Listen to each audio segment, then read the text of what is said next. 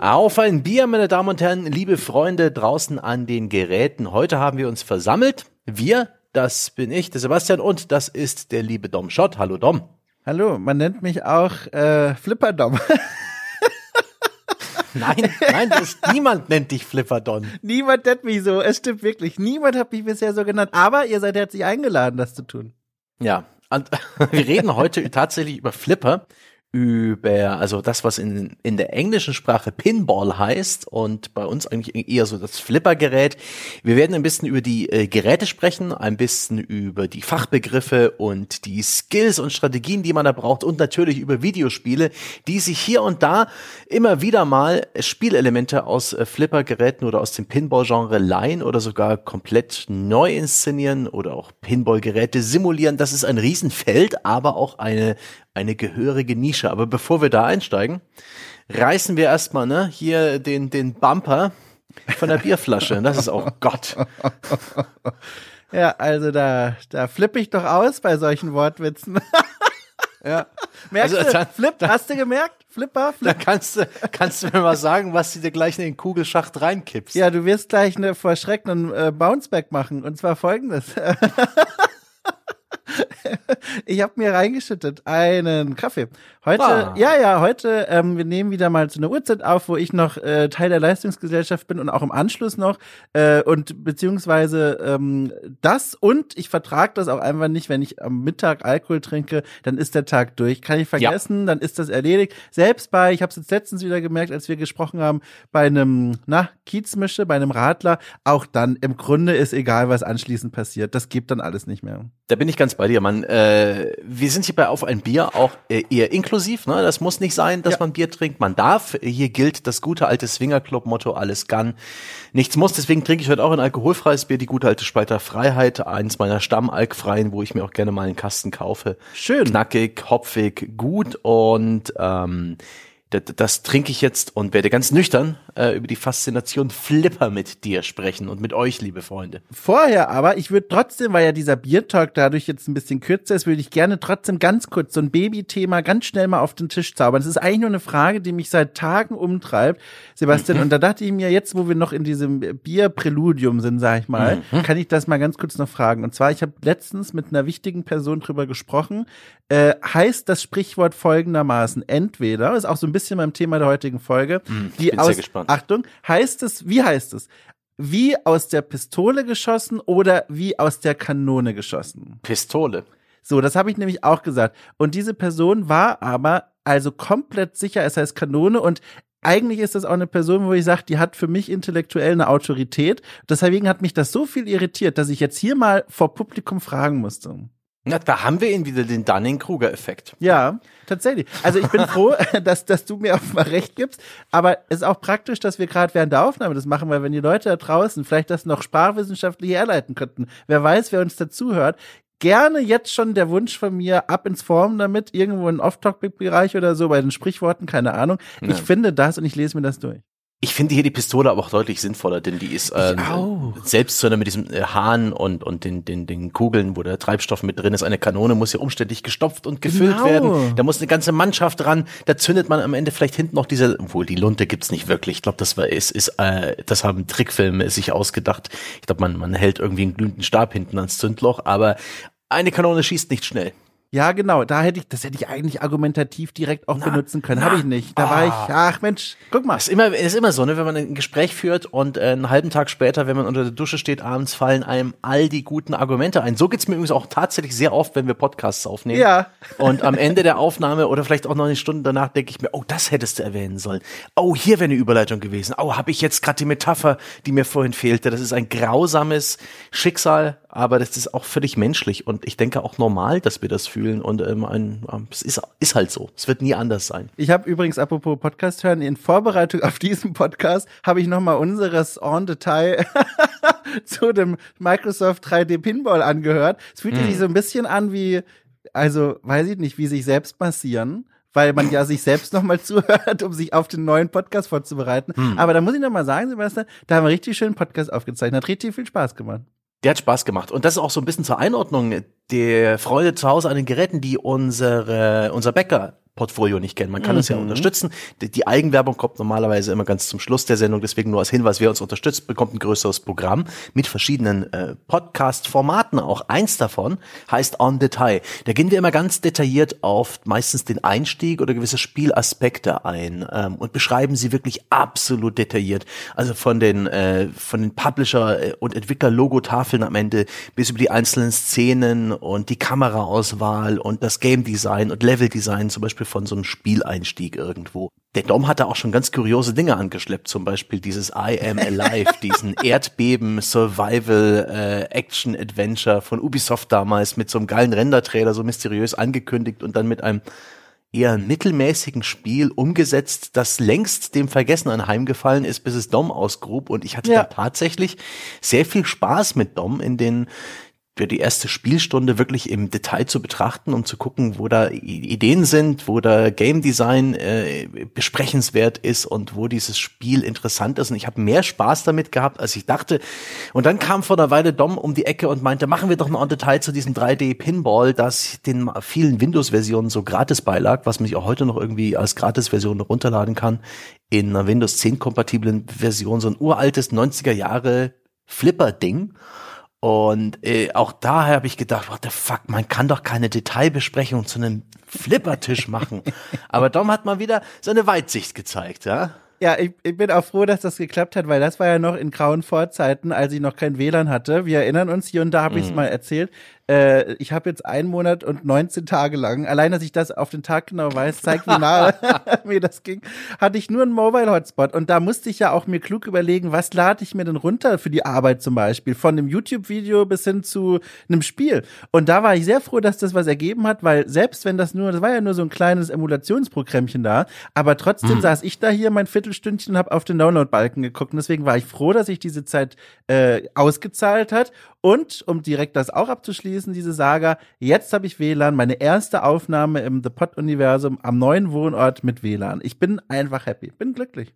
Du gehörst aber auch schon zu, zu der Generation der jungen Leute, die einen Internetanschluss WLAN nennen.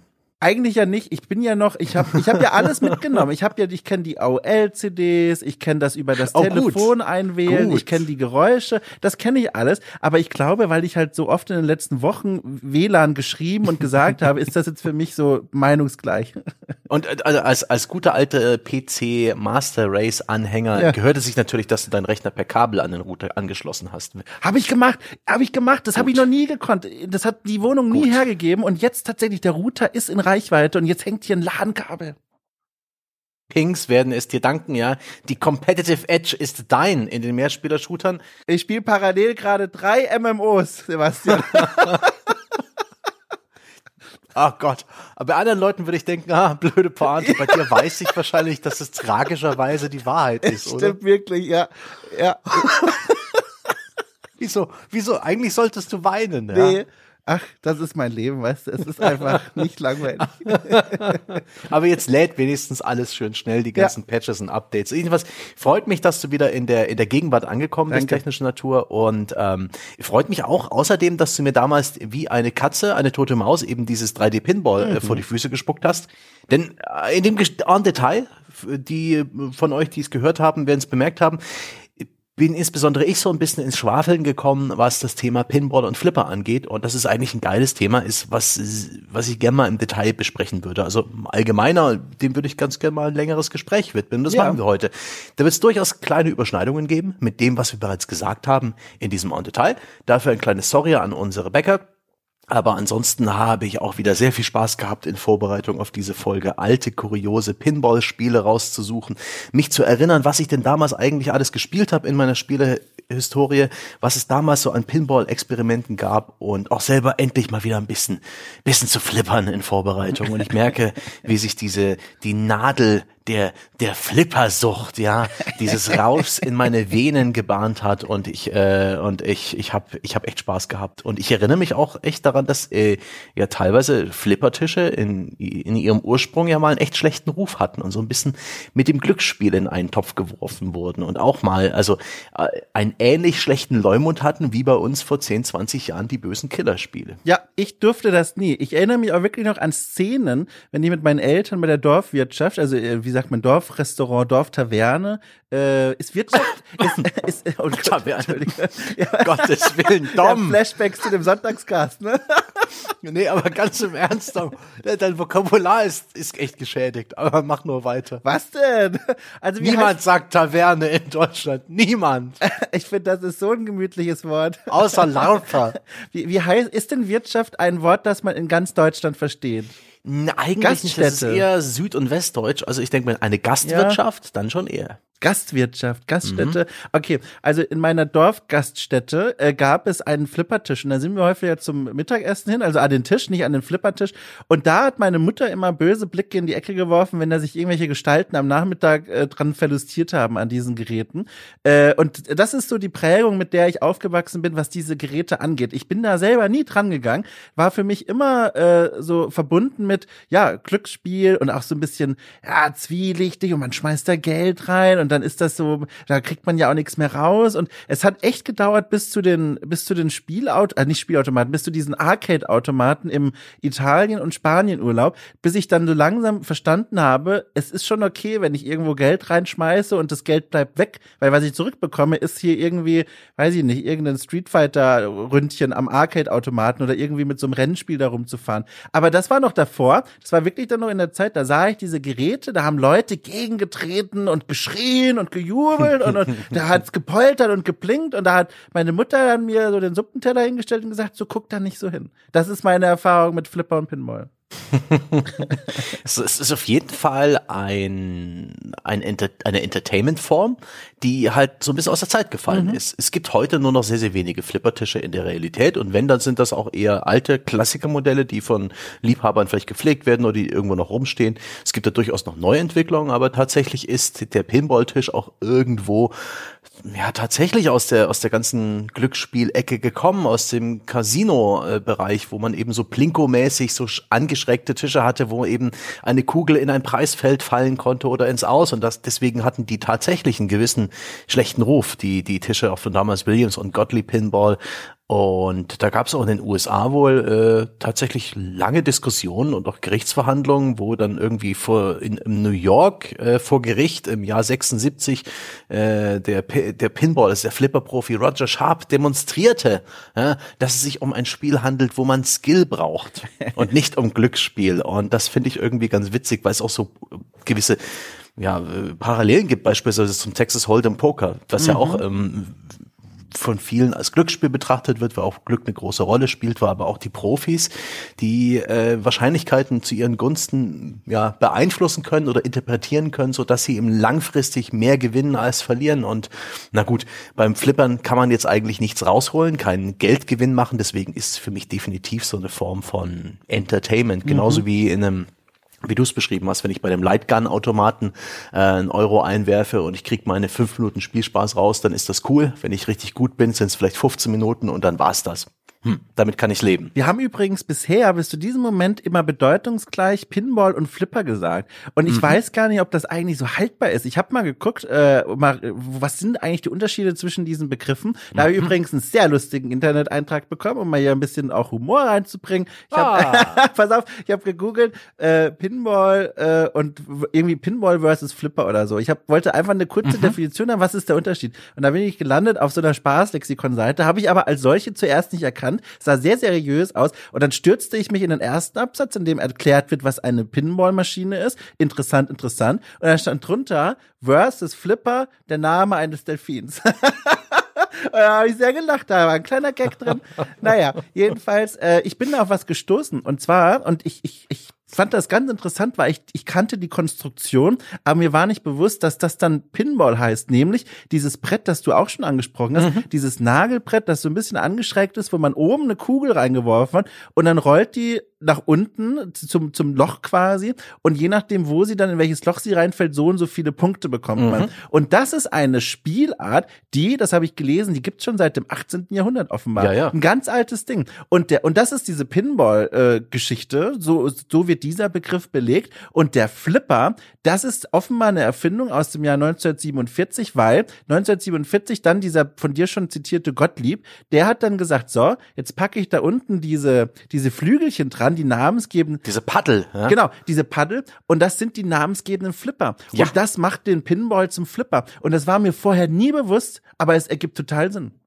Pin in dem Fall ist das englische Wort für so Stifte, für diese Metallstifte ja. oder Nägel, die da eben auf diesem Brett sind und an denen die Kugel so entlang hüpft und eben durch die Schwerkraft angezogen hat, sich da irgendeinen relativ zufälligen Weg sucht und erweitert um diese Flipper Paddle wurde dann eben wurden diese Pinball Machines, diese Pinball Arcades draus.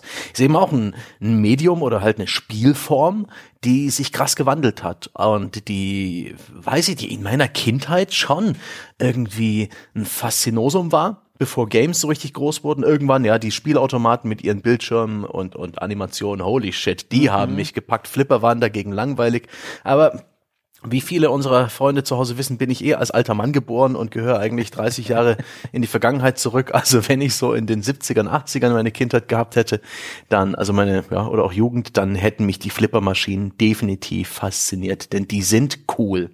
Mein Gott, du hast diesen großen Tisch mit der Glasplatte oben drauf, leicht angeschrägt, also hinten höher als vorn. Du hast dieses große Backboard, wo die Logos drauf sind, wo die Punkte angezeigt werden, wo irgendein cooles Artwork dich neugierig macht und alles ist voll wie ein Jahrmarkt von bunten Lampen. Der Tisch, der hat auch irgendwelche Töne und Geräusche und Melodien, mit denen er um Aufmerksamkeit wirbt und ist vielleicht noch irgendwie cool gestaltet. Vielleicht hat er sogar ein Gimmick, ja. Vielleicht ist dieser Nüppel, mit dem man den, äh, mit dem man die Kugel ins Spiel bringt, in Form einer Pistole gestaltet, mit einem Abzug oder sowas.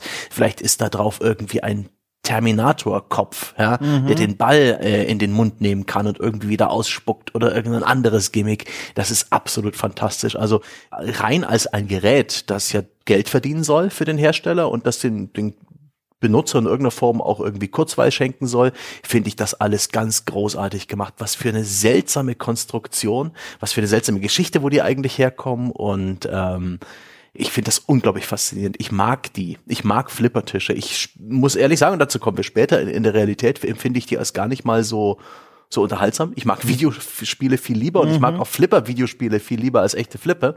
Aber ich bin sehr dankbar dafür, dass es die gibt und ich finde die einfach schön schöne Dinge. Hast du dir mal drüber Gedanken gemacht oder hast du eine Theorie, warum die eigentlich jetzt, also darauf kann sich die Gesellschaft zumindest in diesem Land ja irgendwie einigen, die wirken altbacken und nicht mehr so cool wie früher. Hast du mal überlegt, warum das eigentlich so ist? Weil, also das ist so ein ganz starkes Gefühl, wenn, hm. wenn heute jemand, wenn ich zum Beispiel eine Serie gucken würde und da wird jemand an den Flipperautomaten gehen und die Serie spielt im Jahr meinetwegen 2020, da würde ich sofort denken, ah, es passt doch nicht ins Bild, wer, wer spielt denn heute noch Flipper? Im Gegensatz, wenn ich, du, wenn du mir einen Tatort gibst aus den 80 80ern, denke ich mir, also wenn der Bösewicht nicht flippert, dann ist er auch kein Bösewicht. Er muss mindestens einmal in diesen Tisch treten.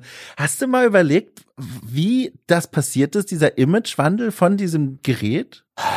Ich meine, sind Mo-Kicks immer noch cool? Ja, früher gab's diese Mofa-Banden. Ähm, genauso ist Rauchen nicht mehr so so ganovenhaft wie früher. Die Kultur wandelt sich einfach. Mhm. Ich denke, damals waren Flipper halt das, was in so den, den Kneipen, auch in den dubioseren Kneipen rumstand, womit sich die Leute beschäftigt haben und das so ein bisschen abgefärbt hat. Und heute sind es halt vielleicht auch die blöden Geldspielautomaten und sowas. Damit stehen die schlechten Kneipen voll und nicht mehr mit Flippern kann mir, kann mir auch vorstellen, dass die Typen, die so mittleren Alters waren, Alters waren in den 80ern, dass dann die irgendwann ja auch Kinder bekommen haben und dass dann das passiert, was ja oft passiert, dass die Jugendkultur guckt, was machen denn die Elterngeneration und die machen dann das Gegenteil. Und wenn die Eltern beim Flipper rumstehen, wird ein Großteil der Jugendlichen sagen, also ich gehe in die Arcade-Halle und spiele hier die digitalen Spiele. Kann ja. ich mir vorstellen, dass das vielleicht einer der Gründe ist möglich. Und zudem in Deutschland hier ist ja ohnehin dadurch, dass die ganzen Spielautomaten, also was in den USA und in Japan als Arcade bekannt ist, ähm, ja, ab 18 waren mhm. und eigentlich weggesperrt wurden und sich da eigentlich gar keine gute Kultur entwickeln konnte,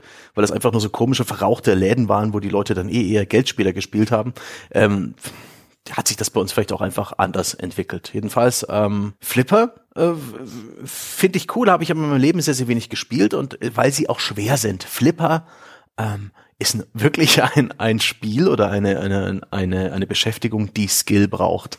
Und den habe ich in der Realität nicht. Aber finde das voll interessant, wie diese Geräte funktionieren, weil sie ja eigentlich relativ mechanisch sind. Mhm. Da ist ähm, eigentlich gar kein Computer nötig, um da Gameplay zu realisieren, sondern lediglich Elektronik, also irgendwelche Relais und Schalter und Transformatoren und, und, und jede Menge Verkabelungen und Glühlampen, ja gerade in 80er, 90ern die Dinger und kleine Elektromotoren und, und Elektromagneten und all das funktioniert, obwohl da kein Mikrochip, keine Software im Hintergrund irgendwie mitmacht, die Punkte werden werden halt einfach hochgezählt. Da gibt es schon ein bisschen eine kleine Logik. Aber im Großen und Ganzen gibt es extrem wenig die Dinge, die der Spieler A machen kann und auch die, die der Spielentwickler im Hintergrund die Spiellogik sozusagen überprüfen kann. Ähm, dahin, die Kugel rollt halt durch, durch den Tisch und legt hier und da Schalter um, da weiß der Tisch dann immer, okay, hier wurden Punkte gemacht. Und der Spieler kann auch nicht so viel machen. Er kann mit zwei Tasten links und rechts am Gerät diese Flipper-Paddle bedienen. Drückt man die Taste, klappt das Paddel nach oben, lässt man die Taste los, klappt das Paddel wieder runter. Es gibt in der Regel diese zwei Paddel unten äh, vor diesem Drop oder vor dem Well, wie man das sagt, dieser Todeszone, wo dann eben der Ball im Haus ist. Und manchmal, je nach Tisch, auch äh, weitere Paddel irgendwo verteilt. Und dazu gibt's noch diesen Plunger, heißt er im Englischen, ich weiß gar nicht, wie der ein guter deutscher Begriff ist, diese, äh, dieser Federzug, mit dem man neue Bälle wieder auf die Spielfläche schubst. Und das ist eigentlich alles, was dem Spieler zur Verfügung steht, neben der Manipulation des Tisches. Ja, das ist es nämlich. Habe ich schon drauf gewartet. Es gibt noch die Möglichkeit, einen Liebestanz mit dem Tisch zu vollziehen, der allerdings im Rahmen der eigentlich aller Turniere, äh, offiziellen zumindest, äh, als Disqualifikation äh, ähm, gewertet wird und sogar von einigen Maschinen als solche erkannt wird. Und zwar meine ich die sogenannten Saves. Also es ist ja eigentlich ein Euphemismus, zu sagen, das, was verboten ist, ist ein Save, also eine Rettung. Mhm. Das sind verschiedene Techniken, die man anwenden kann, um einen Ball, der eigentlich in diese Todeszone reingerollt ist, also den Bereich, den man nicht mehr mit den Flippern erreichen kann und die Kugel ist eigentlich verloren, um diese Kugel dann noch zu retten. Und da habe ich mal gelesen, da gibt's äh, drei grobe Unterscheidungen, welche Art von Saves es gibt, aber im Detail gibt's dann nochmal eigene Techniken. Mhm. Das ist der sogenannte Slap Save gibt es, den Bang Back und den Death Safe. Yep. Äh, und diese drei Safe-Techniken, die beschreiben eigentlich unterschiedliche Möglichkeiten, im richtigen Moment mit dem eigenen Korpus, ne, im Körper, Oberschenkel, Bein, was auch immer man zur Verfügung hat, gegen die Maschine zu schlagen, entweder auf die linke oder auf die rechte Seite, während die oder von vorn, von unten. Es gibt echt viele, viele Punkte. Ganz genau, richtig schön Slap reingeben mhm.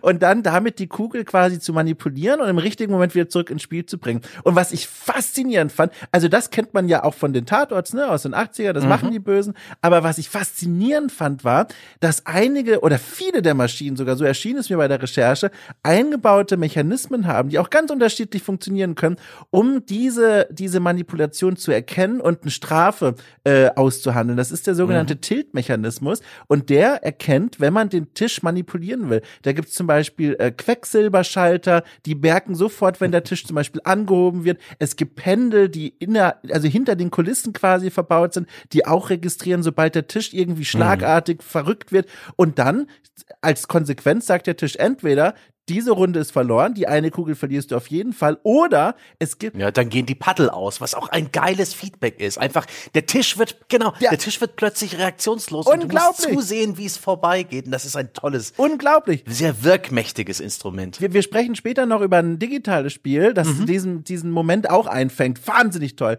Äh, das ist das eine. Und ich habe gelesen, es gibt sogar Tische, die sagen so, mein Freund, das Spiel ist komplett für dich vorbei. Alle Kugeln weg, Game Over, du musst neu Geld einwerfen. Wie krass ist das denn? Ja, das ist auch, weil man irgendwie am Geldschlitz irgendwie rummanipuliert, wenn ja. man versucht, am Münzschlitz irgendwas zu machen, da kriegt man zum, auch mal diesen, ich glaube, wie hieß der Spin-Tilt oder sowas? Diesen, diese schlimmere Version des Tilts. Ist auch super spannend. Der Tilt beispielsweise mit diesem hängenden Pendel, mhm. das ist dann einfach, das hängt ein schweres Stück aus Metall und das ist so zylinderförmig. Das wird also nach unten immer breiter und da drüber hängt ein Metallring. Und du musst dieses Pendel an diesen Ring anschlagen, damit Tilt registriert wird. Und den kann, das Pendel kann man verstellen. Das kann man höher ziehen, dann ist der Ring näher dran an dem Metall und dann ist der Tilt sensibler. Das kann man aber auch runterstellen, das Pendel, und dann muss das Pendel viel weiter ausschlagen, um diesen Tilt auszulösen. So kann man den Tisch fein einstellen. Und diese Tische bieten erstaunlich viele Einstellungsmöglichkeiten. Die, die simpelste ist zum Beispiel die Neigung des Tisches. Je steiler er geneigt ist, desto schneller beschleunigen die Kugeln. Und desto schwieriger ist das Spiel. Wenn er flach gestellt ist, ist das ganze Spiel etwas langsamer und beherrschbarer. Aber wo wir gerade bei diesen ähm, Anschlagen und diesem Tilten waren. Das war mir gar nicht klar, das habe ich in Vorbereitung auf diese Folge ähm, auch in YouTube-Tutorials mir angeschaut, also wirklich, wie, wo Pinball-Freaks aus den USA das alles erklären um, ähm, wie man eben so ein Death Save oder so ein Bang Back oder Slap Back durchführt. Ähm, das ist wirklich so. Also wenn, wenn eine Kugel im Aus ist, entweder sie, sie fällt ganz links und ganz rechts in diese Todeslanes, in diese Schächte. Wenn da kein Kickback aktiviert ist, dann geht's auch da zwangsläufig ins Aus oder sie rollt zwischen den beiden Flippern ins Aus. Eigentlich gibt's da keinen Weg zurück, aber mit möglich mit, mit dem Skill dem Timing und auch genügend Wucht kann man da wirklich den, den Tisch anschlagen. Die Kugel wird dadurch teilweise gar nicht direkt rausgefeuert, sondern über Bande, über die da unten verbauten Wände zwischen den Flipperpaddeln wieder rausgeschleudert. Das ist unglaublich. Und wie das kracht und ja. wie der Tisch dabei schwankt, wie die da wirklich dem Ding Schmackes hinterhergeben. Das ist wirklich irre, aber eine völlig legitime Taktik im Pinball, wenn man es nicht übertreibt. Und ich war wirklich beeindruckt, wie die mit den Tischen umspringen. Das habe ich mir früher nie getraut. Nee, also da hätte wäre ich enterbt worden, wenn ich das getan hätte vom gesamten Dorf. Was ich äh, parallel spannend fand, während du mhm. das rausgefunden hast, etwas, was mir wirklich gar nicht bewusst war. Ich glaube, wir hatten kurz auch schon mal in unserem En Detail darüber gesprochen. Mhm. Äh, dieses Wort Tilt kannte ich schon, aber mhm. aus einem komplett anderen Kontext. Ich wusste auch wirklich bis zu unserer Pinball-Beschäftigung hier nicht, dass das ursprünglich offenbar aus diesem Pinball-Kosmos kommt. Denn ich spiele ja zum Beispiel League of Legends seit 2009. Ein Spiel, ein Mobile, das dafür bekannt ist, eine relativ toxische schwierige mhm. Community zu haben. Und da gibt es, äh, da gibt's immer so, auch ganz spannend, das ist eigentlich schon wieder ein eigenes Thema, da gibt es immer so Modewörter, die mal kommen und gehen. Aber ein Wort, das sich gehalten hat, ist Tilt. Äh, mhm. Das beschreibt, wenn du im, im Spiel bist, auch egal wie das funktioniert, das ist dafür nicht wichtig, wenn man im Spiel ist und gegen den Gegenspieler häufiger verliert und man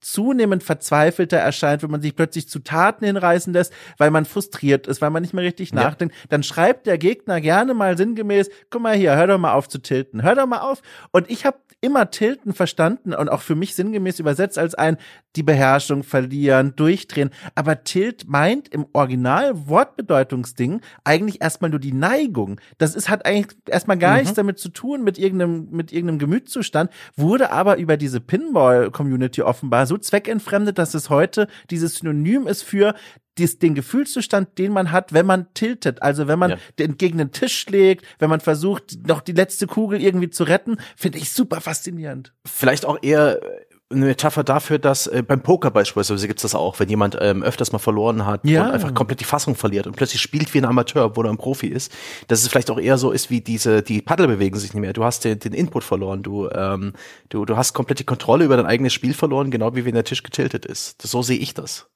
Ah, auch gut. Also spannend auf jeden Fall, was mhm. die Sprache da mit so einem Begriff macht. Mhm. Ja, also das, äh, der Begriff des Tilten, das irgendwie die Fassung verlieren, äh, die, das, das äh, ist eigentlich überall, wo Wettbewerb stattfindet, in irgendeiner Form auch mal genannt worden. So, aber jetzt gehen wir mal zurück zu den Tischen, weil ich fand das super interessant. A, was ich vorhin schon angedeutet habe, wie viel man da einstellen kann. Oft gibt's da hinter den äh, Kulissen ein kleines Schalter, Panel, mhm. was man eben aufschließen muss und da kann man über das äh, Dot Matrix oder LCD Display alle möglichen Sachen einstellen. Also so die Anzahl der Tilt Warnings, die Schärfe des Tilts, äh, die Bälle pro Spiel, die Timings, ja, viele viele Missionen in solchen Tischen sind eben zeitbegrenzt, die kann man äh, einstellen. Also man kann sehr feinkörnig das Gameplay einstellen, aber der, du brauchst natürlich auch einen Spieler, der irgendwas lernen muss. Und ich bin auch erstaunt, wie viel Skill man als Flipperspieler entwickeln kann, obwohl man ja lediglich diese zwei Tasten hat, digitale Tasten die kennen an und aus und die sind links und rechts am Tisch. Mhm. Und dennoch muss man so viel lernen.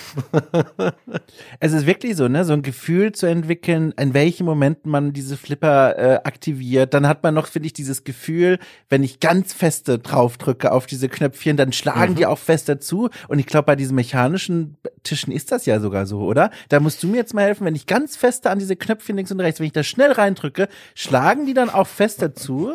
Okay, auch Mensch. Nein. das ist halt die Suggestion. Und du hast auch sehr viele so Sachen, die man instinktiv macht. Zum Beispiel spammen diese Tasten. Einfach nur, so, die, die Bälle fliegen zu schnell. Du machst einfach klack, klack, klack, klack, klack, klack, ja. klack, in der Hoffnung, sie zu erwischen.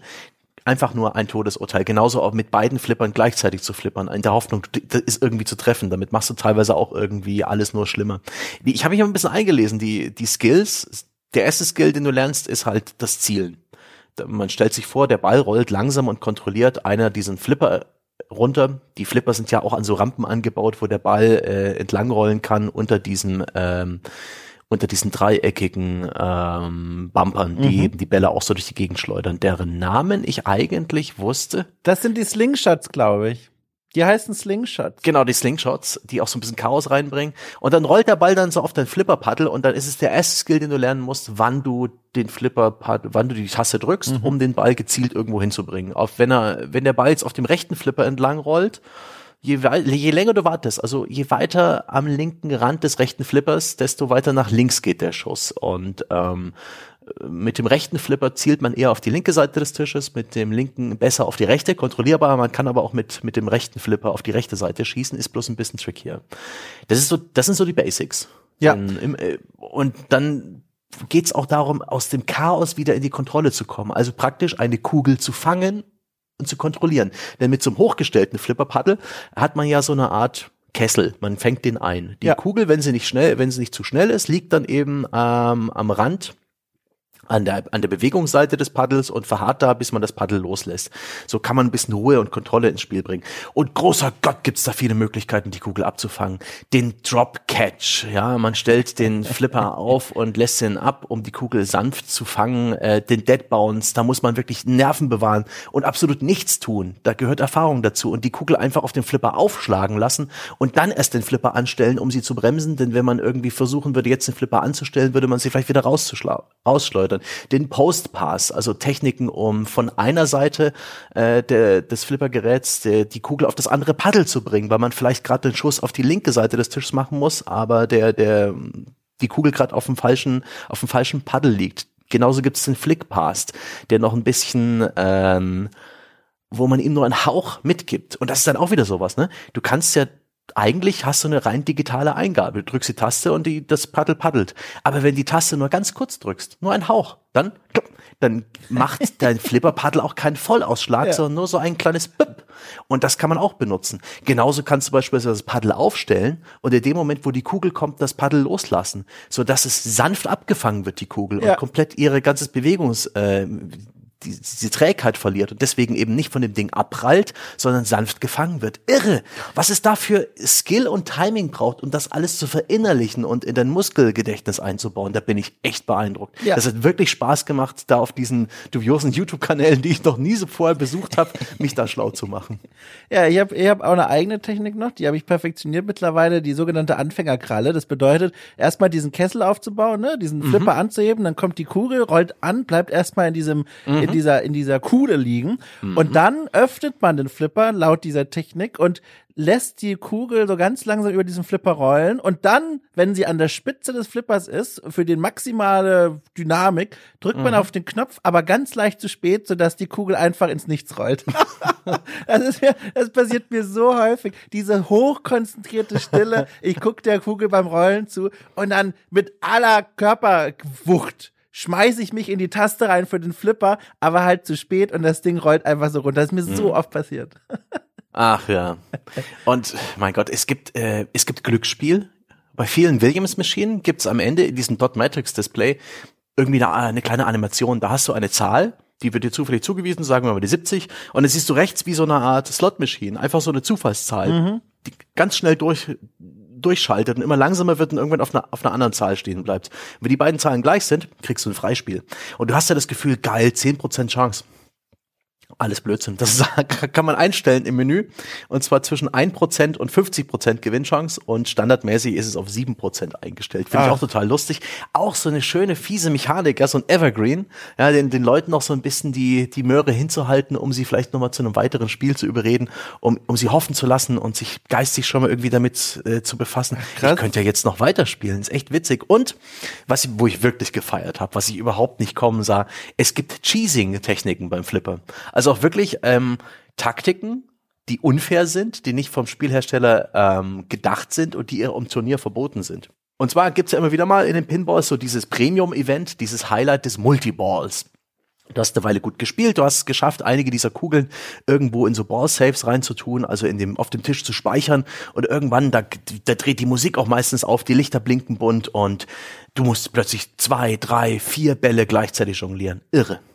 Und äh, während so eine Multiball läuft, wird meistens der, der Ball Safe aktiviert. Das heißt, wenn so ein Ball ins Aus ja, fällt, dann wird er direkt wieder gespawnt, also rübergeleitet zu dieser Stadtrampe, zu diesem Schacht, wo, du, wo er automatisch von einem Plunger wieder rausgeschickt wird, den du normalerweise ziehst mit dieser Feder, um die Kugel auf den, auf den Tisch zu schieben. Das wird automatisch gemacht, damit einfach der, der Multiball schnell bleibt. Der ist ohnehin zeitlich begrenzt. Und du gibst die Möglichkeit, dass man mit der linken Hand, während man noch auf der rechten Hand auf der, auf der Taste drückt, diesen Plunger den manuellen, so richtig fest reindrückt und auf dran rumrammelt und damit verhindert, dass diese automatische Rausschießfunktion stark genug, genug ist, so dass mehrere Bälle, ein oder mehrere Bälle, mehrere Kugeln da in diesem Stadtschacht verbleiben. Weswegen dieser Spielmodus nicht endet, weil du, der Multiball endet ja erst, wenn du, wenn du nur noch auf, auf einem Ball zurück bist. Und so kannst du den künstlich ähm, länger am Laufen halten, indem du einfach verhinderst, dass Kugeln automatisch wieder ins Spiel geschossen werden. Ähm, super. Das fand ich ganz, ganz groß, dass es eine Cheese-Taktik gibt, ähm, die auch verboten ist und, und die genutzt wird, weil es geht, weil der Mensch erfinderisch ist und einfach nur alles, alles, alles abkratzt. Ich finde das wirklich faszinierend, die dazu zu hören. Und das ist, glaube ich, auch was, was für viele Menschen gerade dieses Faszinierende ist, selbst die, die eher wie ich so auf dieser Amateurebene herumkriechen. Man hat die, die wirklich dieses Gefühl, auch wenn man es mhm. selber nicht erreicht, es gibt so ein Skill-Ceiling, das man theoretisch erreichen könnte. Man kann so viel mit diesem Tisch und diesen Flippern ja. anstellen. Manchmal schafft man es aus Glück und fragt sich, was da gerade passiert ist. Aber dieses Potenzial an Möglichkeiten reicht schon, finde ich, um so eine Grundfaszination auszumachen. Eine mhm. zweite große Sache, Sache, die für mich dann zum Beispiel noch viel mehr die Faszination ausmacht, als diese mechanischen Möglichkeiten und Strategien, ist die Tatsache, dass viele dieser Tische, sowohl die Tische, die da in irgendwelchen Kneipen rumstehen, als auch die klassischen Pinball-Games, ähm, diese Missionen anbieten. Also dieses, dass du nicht einfach nur spielst, um, Check, mhm. Äh, um äh, Checkpoints, um, um ähm, na, äh, High, Highscores zu bekommen, sondern dass du dann so kleine, also Geschichten ist jetzt fast schon zu viel, aber dass du kleine Missionsketten bekommst, dass du dann nicht einfach nur über den Ball oben halten musst, sondern dass das Spiel sagt, so, und jetzt versuch mal für extra viele Punkte dieses eine Loch dreimal hintereinander zu treffen. Und manche Tische äh, erzählen darum dann irgendwelche Geschichten. Wir hatten es hier bei diesem Space Cadet, bei dem Microsoft Pinball, da geht's dann um den Raketenstart oder so. Oder bei digitalen Spielen geht's dann noch weiter, dass da die Tische wirklich auch transformiert werden, plötzlich sich mhm. neue Ebenen erhöhen. Und das ist was, was, also das fasziniert mich maßlos bei diesen klassischen Pinball-Spielen. Das finde ich auch absolut großartig. Und das ist auch eine, eine gewisse Parallele so zum, zum Videospielen, gerade zu Retro-Games, ja. wo die Möglichkeiten noch nicht so hoch waren, weil die, die Entwickler eines Pinball-Tischs, die haben nicht so viele Möglichkeiten. Die haben die Gesetze der Schwerkraft, die haben ihre Elektronik und die können ja auch nicht die kompliziertesten Mechanismen da einbauen. Klar, Elektromotoren, sich drehende Scheiben, Magneten und so weiter, das geht schon, aber du willst ja auch irgendwie mehrere Tische herstellen, die nicht irgendwie die Hälfte der Zeit kaputt sind. Aber was die alles mit der Inszenierung des Tisches, äh, mit dem Thema, mit der, mit dem Sound, mit der Beleuchtung hinbekommen und mit der Kreativität der, der äh, Vision. Zum Beispiel habe ich gespielt den Williams-Tisch Fishtails, der war in so einer Sammlung enthalten. Äh, digital habe ich den gespielt, aber den gibt's auch in echt. Und das ist halt einer, der, da geht's ums Angeln, ne? Da, da ist zum Beispiel der Ball-Lock für den Multiball so eine Art Angelrolle. Da kannst du über so einen, so einen Gitterlauf, die sogenannten Hobby-Trails, das sind diese Drahtgitter, äh, Achterbahn-ähnlichen Laufwege für die Kugeln, wenn man sie mit genug Schnappes da reinschießt, dann kann man in so einer Art Angelrolle drei Kugeln speichern und die werden dann irgendwann ausgespuckt für den Multiball. Das ist einfach ein schönes Element, als würde dann eine Angel liegen. Und du hast in der Mitte des Spiels, äh, des Spielfelds so ein Boot, so ein bootförmiges Element, wo links und rechts Rampen vorbeiführen und in der Mitte so ein so ein Schalter ist, den man treffen kann. Und da gibt's eine der Missionen, also einen Fisch zu fangen das gibt dann halt verschiedene, ich weiß gar nicht mehr, wie genau das funktioniert hat, die ähm, das auszulösen. Aber wenn du einen Fisch gefangen hast, dann kannst du auch noch ne die Wahrheit so ein bisschen dehnen. Und wenn du dann die richtigen Ziele treffst, dann kannst du den, den Fisch, und das wird auch im Dot Matrix Display gezeigt, noch ein bisschen größer machen in deinen Geschichten, die du über diesen Fisch erzählst. Und das ist einfach nur eine geile Sache. Dann er hängt oben in dem Original Flipper auch noch so ein so ein Gummifisch oben am Backboard und zappelt aufgeregt, wenn, wenn du einen Fisch gefangen hast. Und ich glaube auch die der der der Plunger ist irgendwie im im im Angelgriff, äh, im Angelroutengriff-Design gehalten. Da weiß ich gar nicht mehr so richtig. Und das finde ich halt einfach ganz, ganz. Ah, das gefällt dir, ne? Dem Ganz, Angler. ganz das ist großartig. dein Ding. ja, aber das ist wirklich cool. Und der Spannungsbogen ist halt auch so toll. Da, dieses so, wenn du die Mission dann abarbeitest und da musst du ja diese vorgesehenen Ziele immer treffen. Äh, und Mhm. Unter wenn, Zeitdruck. Ja, genau, Zeitdruck. Du musst dann unter Zeitdruck super geschicklich sein äh, und äh, geschickt sein. Und wenn es nicht klappt, dann ist es ja häufig so, dass das, dass die Mission komplett resettet wird und du bist wieder raus aus diesem Missionskreis. Und das ist ja so ein spannender Spannungsbogen, weil du halt wirklich, du willst ja auch weiterkommen. Du willst gucken, was passiert als nächstes. Ich will noch mehr Punkte. Und dann irgendwann, wenn die Finger zu schwitzig werden, irgendwann, wenn der Flipper mal doch nicht richtig reagiert äh, oder es doch deine Schuld war, ähm, dann aus diesem Missionskreislauf rauszufallen, das ist halt so eine, also so eine schöne Art von Frustration und Anspannung und Spannung. Das finde ich ganz faszinierend. Und es ist auch so, eine, so, ein- so ein Mysterium. Diese, gerade die moderneren Flippertische Ja. der 90er Jahre und plus, die haben so viele Elemente, wo du denkst, oh krass, was ist das? Wie funktioniert das? Ja, dieser Terminator T2000 Kopf im, im Terminator 2 Flippertisch. Der steht da in der Mitte und der macht erstmal nichts. Da, muss man erst sich irgendwie verdienen, dass man einige Elemente dieses Tisches überhaupt zu sehen bekommt. All die besonderen Gimmicks und Features sind meistens hinter irgendwelchen Missionen und Sonderzielen verborgen und sich da erstmal hinzuarbeiten ist auch irgendwie so ein Ziel und auch eine gewisse Belohnung. Und schon im Kleinen ist es sogar, ich liebe zum Beispiel Kombos bei Flippern. Das heißt, du, du ähm, schießt die Kugel auf eine dieser Rampen und die gerät dann vielleicht so in einen sogenannten Orbit. Das heißt, man, sie, sie schießt nach oben und macht so eine richtig schwungvolle Kurve am, am, am Rand des Tisches und kommt aus einem anderen Winkel wieder runtergeschossen und du bist cool genug, sie dann direkt wieder zack eine andere Rampe hochzulatzen und dann äh, die guten Tische sagen dann ganz aufgeregt Combo und wenn du es nochmal schaffst, dann Combo ist ja Und das- unangenehm. das wird- das Wie du das sagst. Combo und, das, Anerotisiert. und, diese- und, und dann wird vielleicht sogar die Musik ein bisschen intensiver und das und du, du willst dann die nächste Combo schaffen und das ist schon so im Kleinen motivieren die dich dazu und die ganzen blinkenden Lichter, äh, die die deuten auch ein bisschen an. Ich finde das großartig, wie analoge Flipper die erzählen, was es zu tun gibt. Da gibt's immer unten auf diesem auf diesem Bereich, wo auch die Tasten links und rechts angebracht sind, in diesem Todbereich noch eine kleine Anleitung, was man wie zu machen hat, so kleiner Text, den man in der schummrigen Kneipe eh nicht lesen kann, musste aber auch nicht, weil die die blinkenden Lichter eigentlich in jeder Mission, genauso wie dieses Dot Matrix Display mit Text, anzeigen, was du zu machen hast. Ja. Ähm, da, wo es aufgeregt blinkt, gerade in der Mission, da muss die Kugel hin. Und man manchmal so ein paar kreativere Ideen. Bei diesen Fishtails beispielsweise muss man auch Boote ähm, äh, versenken. Das ist praktisch ein Minispiel auf dem Dot Matrix Display. Ja. Musst du einfach nur ähm, eine Taste drücken, also das ist da genau, das hat so einen automatischen Plunger mit mit der Taste und er schießt dann halt ähm, Jetski-Fahrer und Angelbootfahrer mit, ich weiß nicht, mit einem Hai oder so. Das ist ein ganz simples Spiel, aber ist halt auch eingebaut. Ich liebe das, ich liebe das, die Vielfalt davon. Ähm, aber ich muss ehrlich sagen, in der Realität, ich habe einmal und da war ich vielleicht 14 wirklich viel Zeit in so einen Flipper gesteckt. Ich habe versucht rauszufinden, welcher das war. Ich bin mir nicht mehr ganz sicher. Ich habe eigentlich nicht wiedererkannt. Er hatte irgendwas mit so einer Motorradgang, mit so Chopper, mit so Harley Davidson zu tun. Aber da gibt's, es gibt viele Flipper mit so einem Motiv und ich habe das auf die Schnelle nicht wirklich eindeutig rausgefunden. Die Erinnerungen sind auch schwammig. Das war so ein Ferienlager. Ne? Wir als Ostkinder wurden im Sommer immer ins Ferienlager gesteckt an der Ostsee. Und da stand der rum und da habe ich viel, viel, viel Kleingeld. So manche Mark habe ich da reingesteckt und habe mich dann aber auch am Ende dieses Ferienlagers auf Platz zwei der Highscore-Liste verewigt und kein anderes Kind hat es mir geglaubt, dass es meine Initialen sind. Naja, Würdest du dir eigentlich einen Pinball, äh, eine Pinballmaschine oder einen Flipperautomaten in deine Wohnung stellen? Nein. Vorausgesetzt, Moment, Moment, Einschränkung, vorausgesetzt, du hättest auch Platz. Also sagen wir, du hast wirklich Platz dafür. auch nicht. Ach, und jetzt will ich gerne wissen, warum. Die Dinger sind laut. Ich hatte auch mal eine ganze Zeit lang in meiner WG damals einen Kicker und auch der war ähm, Dumme laut. Idee. Und äh, die Dinger sind einfach zu laut. Und außerdem ist äh, das Hobby heute eins, wo du auch wirklich äh, du, du schaffst den Flippertisch an und du setzt dir nicht bloß den, den coolen Flipperspieler-Hut auf, sondern auch gleich noch den Flipper-Repairman-Hut, denn das ist, du wirst sehr viel löten, du wirst sehr viel reparieren, du wirst sehr viel Fehler suchen, das ist so wie ein Oldtimer besitzen. Ähm, die Hälfte der Zeit läuft er nicht und das ist für viele Leute sicherlich extrem befriedigend und schön, aber ich brauche das nicht. Und vor allen Dingen, weil eben echte Flipper und das kann man ein bisschen nachempfinden, auch indem man diese Flipper-Simulationen kauft, die ähm, äh, ich glaube, ah, die Williams-Lizenz ist jetzt bei Zen Studios und ich habe gelesen, dass es nicht mehr so beliebt ist. Aber früher gab es diese Williams-Tische auch von anderen äh, Herstellern, teilweise auf der PS4 veröffentlicht. Da gab es auch im Foren-Thread zu unserer On-Detail-Folge ein paar Hinweise darauf.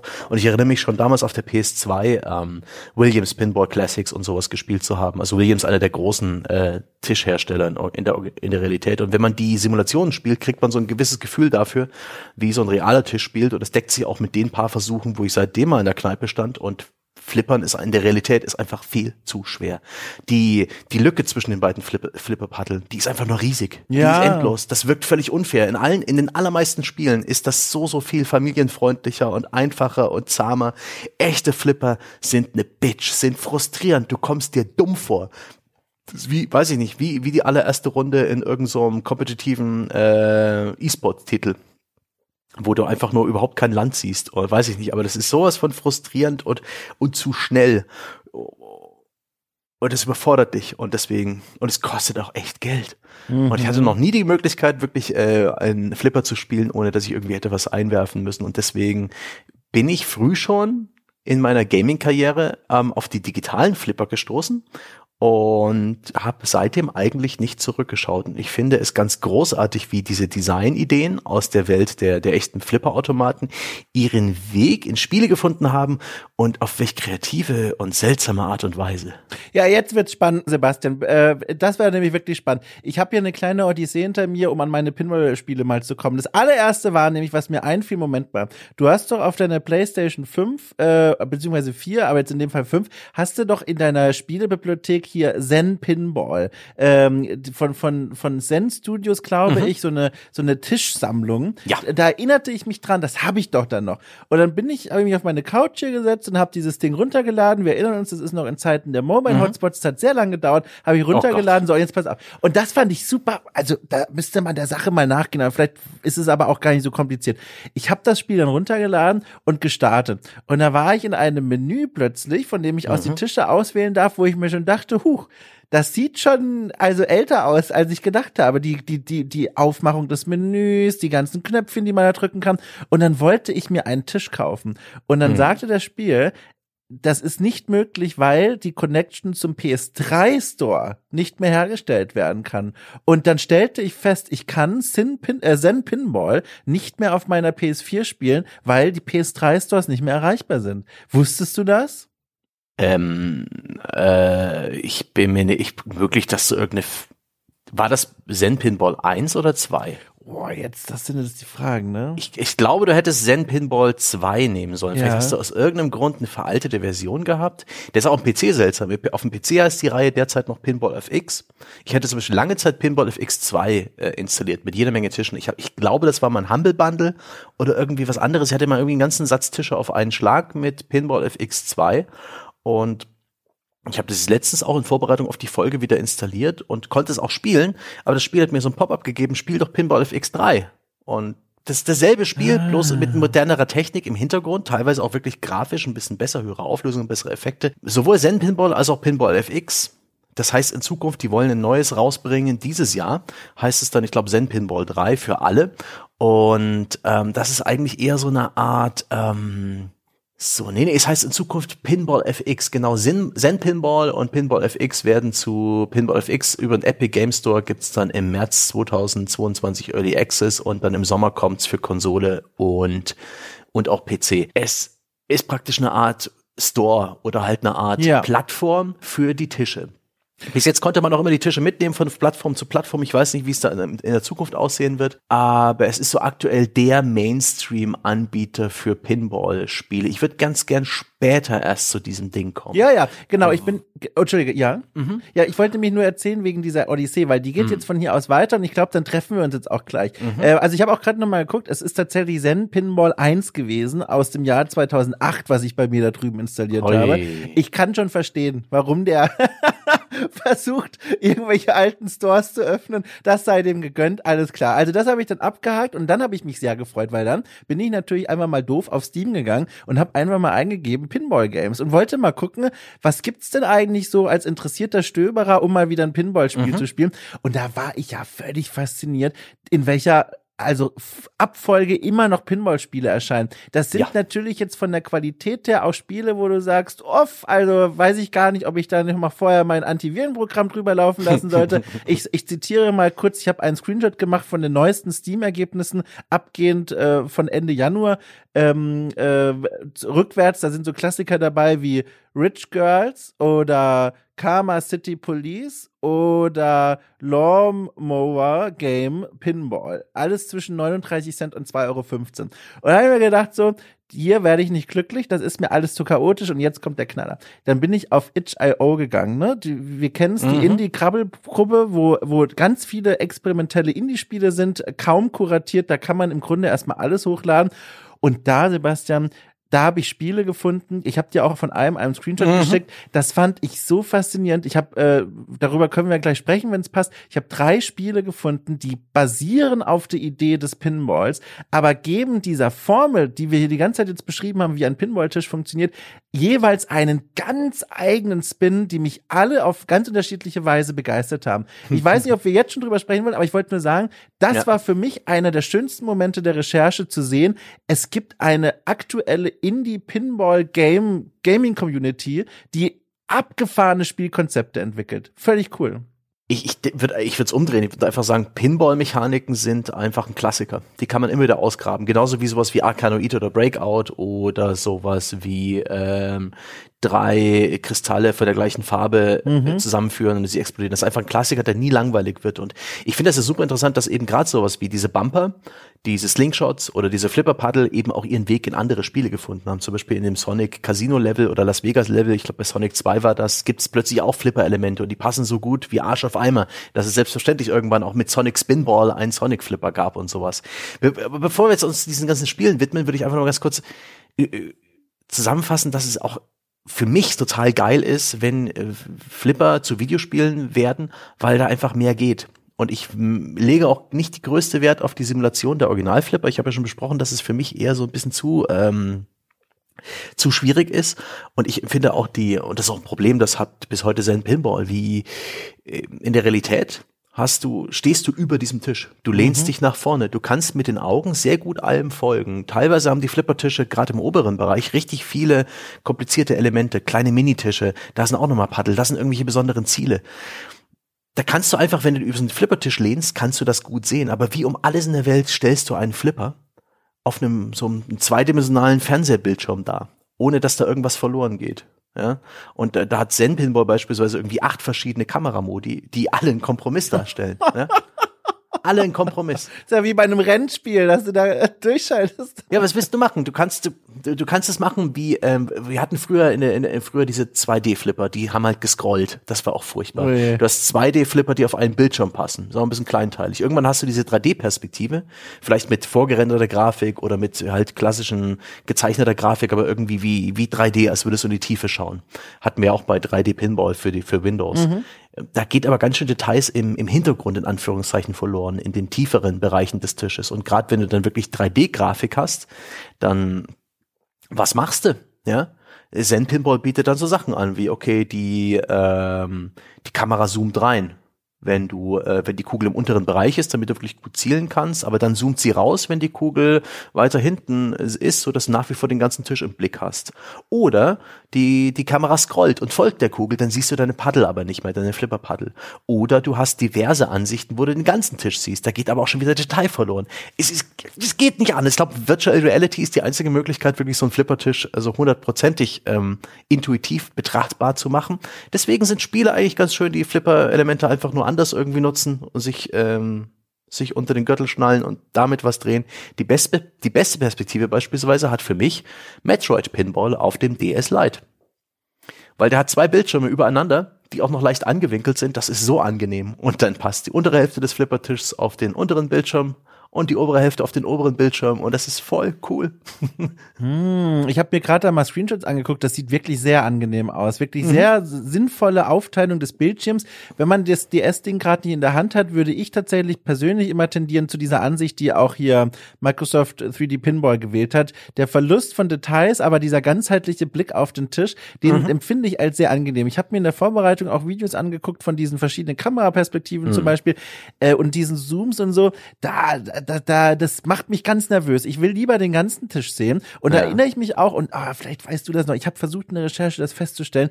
Äh, es gab auch natürlich eine Reihe von Star Wars Pinball-Spielen und da gab es auch einen, da gab es dann zu verschiedenen Szenen aus den alten Trilogien ähm, eigene Tische und die hatten auch die Aufs Draufsicht wie Microsoft 3D Pinball und das empfand ich als sehr angenehm. War alles so ein bisschen grobkörnig, so ganz leicht pixelig, aber diese Perspektive empfinde ich als sehr angenehm. Du hast immer die Übersicht, du weißt, wo die Kugel ist äh, und dafür gebe ich gerne ein bisschen Detailmenge her. Ja, das ist, ich glaube, ein guter Kompromiss, der auch, ja, auch heutzutage nicht mehr so schwer wiegt, weil Displays sind höher aufgelöst und so weiter. Aber um zurückzukommen, was Spiele denn eben noch machen können, was echte Flipperautomaten nicht machen können, das finde ich ja so geil. Du hast plötzlich nicht mehr die Fesseln der Realität und Physik und äh, Elektronik, sondern einfach freie, äh, äh, freie Wahl. Du kannst Effekte einbauen, wie Explosionen, wie Lichteffekte, wie Animationen. Text kann mitten über der Spiel, über der Spielfläche eingeblendet werden. Das macht Metroid äh, Pinball zum Beispiel ganz großartig.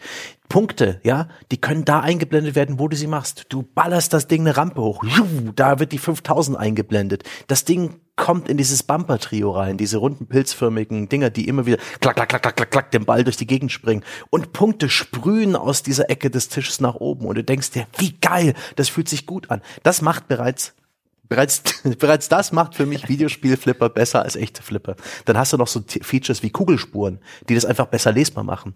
Wie eindeutige Markieren, so kleine Icons und Hinweiscursor, wo du jetzt hin musst und solche Geschichten. Und es kann natürlich, und das wird es auch vor allen Dingen, äh, einfacher gemacht werden, das Spiel. Die Kugelphysik wird dann halt irgendwie glaubwürdig gemacht, aber halt ein bisschen verzeihlicher. Ähm, man, man, man, man, man kann da die Kugel auch irgendwie vielleicht besondere Hindernisse bauen mit Magneten und so weiter, die in der Realität gar nicht möglich wären. Die Flipper sind ein bisschen enger beieinander. Es geht nicht mehr darum, den Leuten das Kleingeld aus der Tasche zu ziehen, was ja wirklich das, das Designziel für Flipper-Automaten ist, sondern es geht darum, Leute zu unterhalten. Deswegen andere Geschwindigkeit, andere, andere Balance, einfach ein besseres Spiel und halt das Schönste an solchen Spielen ist, dass sie halt komplett Freakick sind. Ja? Was in Real in Realität gar nicht geht, geht da. Da können plötzlich Monster über die Spielfeldfläche krabbeln und du musst sie abschießen. Da können Flugzeuge, Figuren, Gegner, Waffen aufpoppen. Da steuerst du plötzlich irgendwie mit den mit den Flipperpaddeln äh, links und rechts analog, zum Beispiel Samus Aran, wie sie Gegner er erschießt. Wie geil das ist. Oder sowas wie Beschleunigungsstreifen, dass die Kugel plötzlich irgendwie Gas gibt, obwohl sie das gar nicht kann. Oder die Kugel nimmt irgendeine eine besondere Form an und kann Dinge in Brand setzen oder sowas, ja.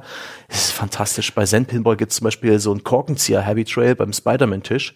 Da kommt die Kugel dann einfach zurückgerollt und macht dabei halt so fast schon Loopings. Das wäre in der Realität, glaube ich, unmöglich oder unglaublich knifflig, das hinzubekommen. Aber da ist es einfach jedes Mal, wenn sie, äh, wenn sie über diese Rampe schießt, kommt sie wupp, wupp, in so einem schönen Looping zurückgerollt und es fühlt sich gut an und es sieht gut aus und es funktioniert in der Realität nicht und es ist mir scheißegal. Das ist einfach geil. Oder Fear Itself, auch so ein Marvel-Tisch bei äh, Zen Pinball. Da gibt's einen Orbit, am unteren Rand, da gibt's eine, ein, einen Schacht an der Seite. Wenn man den trifft, dann saust die Kugel einmal am unteren Rand noch unter dem der Todeszone in, auf eine Sonderspur entlang und wird auch irgendwie magisch beschleunigt. Und das ist so ein, ein exzellenter Endorphin-Moment, wenn einem das gelingt.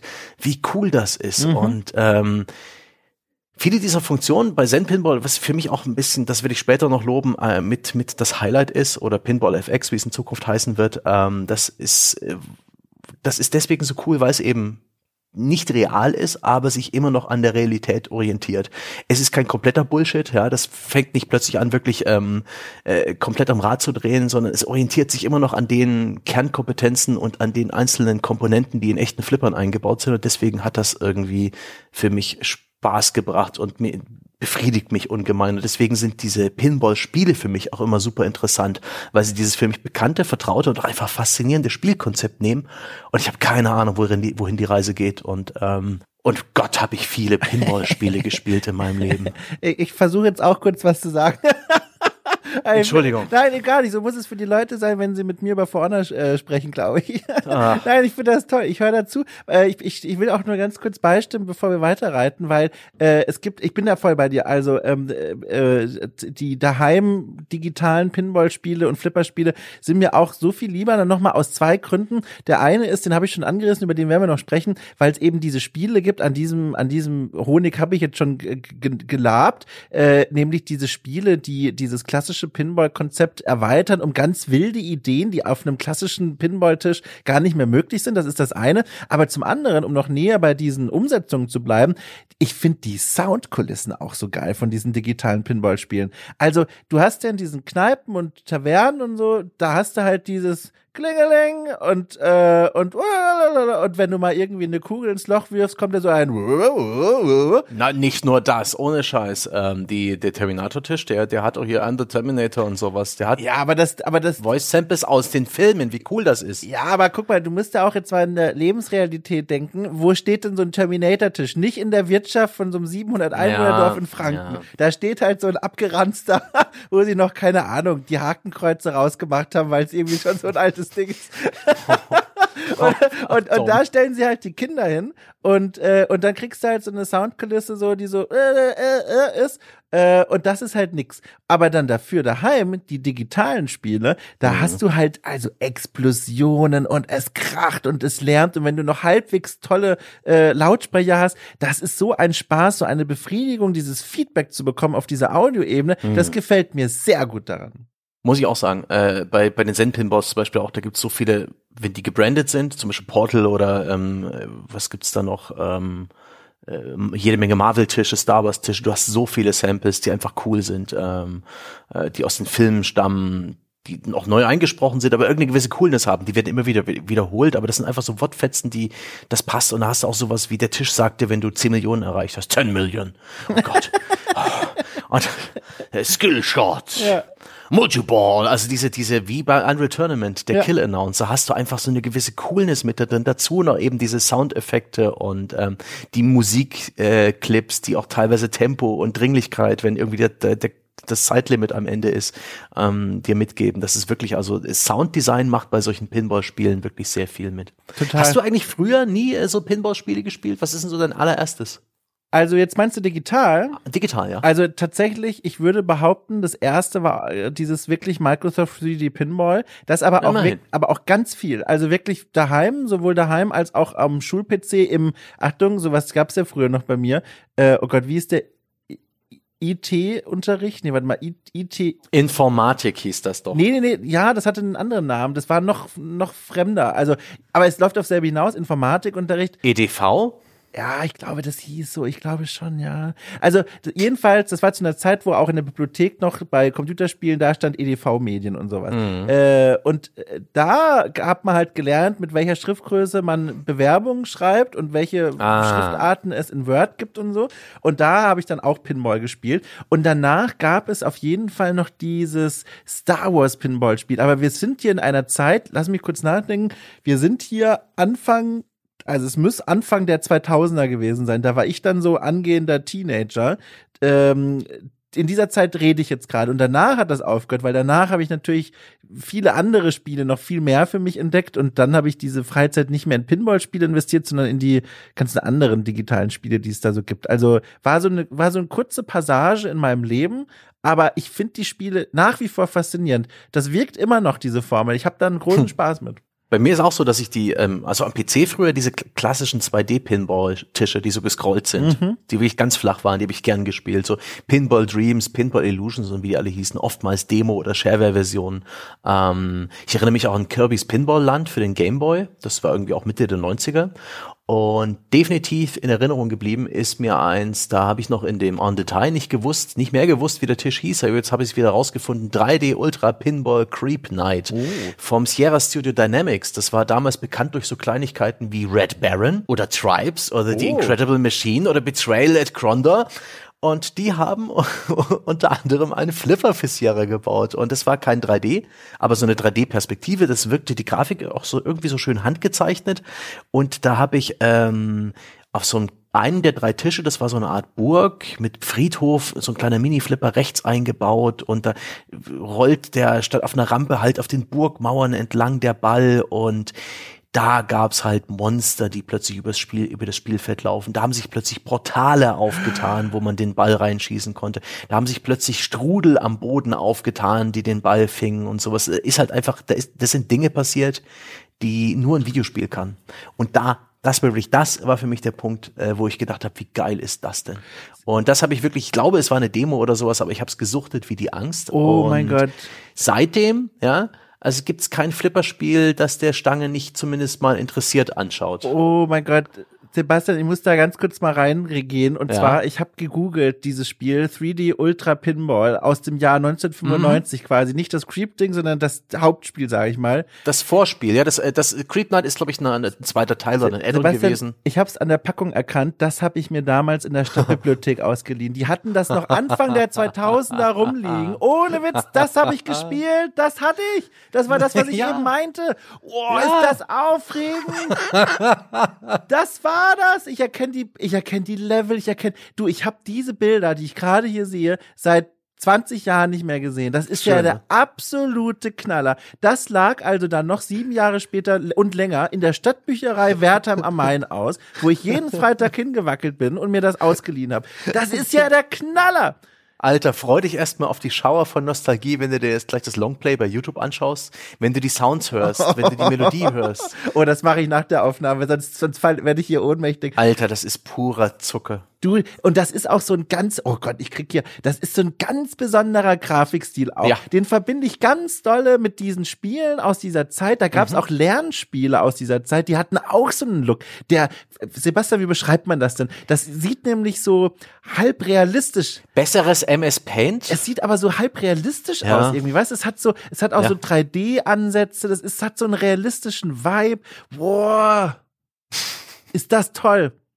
Ja, die, die gute Zeit der VGA-Grafik. Ja. Ähm, ich weiß auch nicht, wie man das besser beschreiben kann, aber das ist so gut. Und das, in, in dieser Zeit wurde eben für mich geimpft, dass äh, Pinball-Gameplay einfach cool ist. Und ich habe immer wieder gerne Pinball-Spiele gespielt.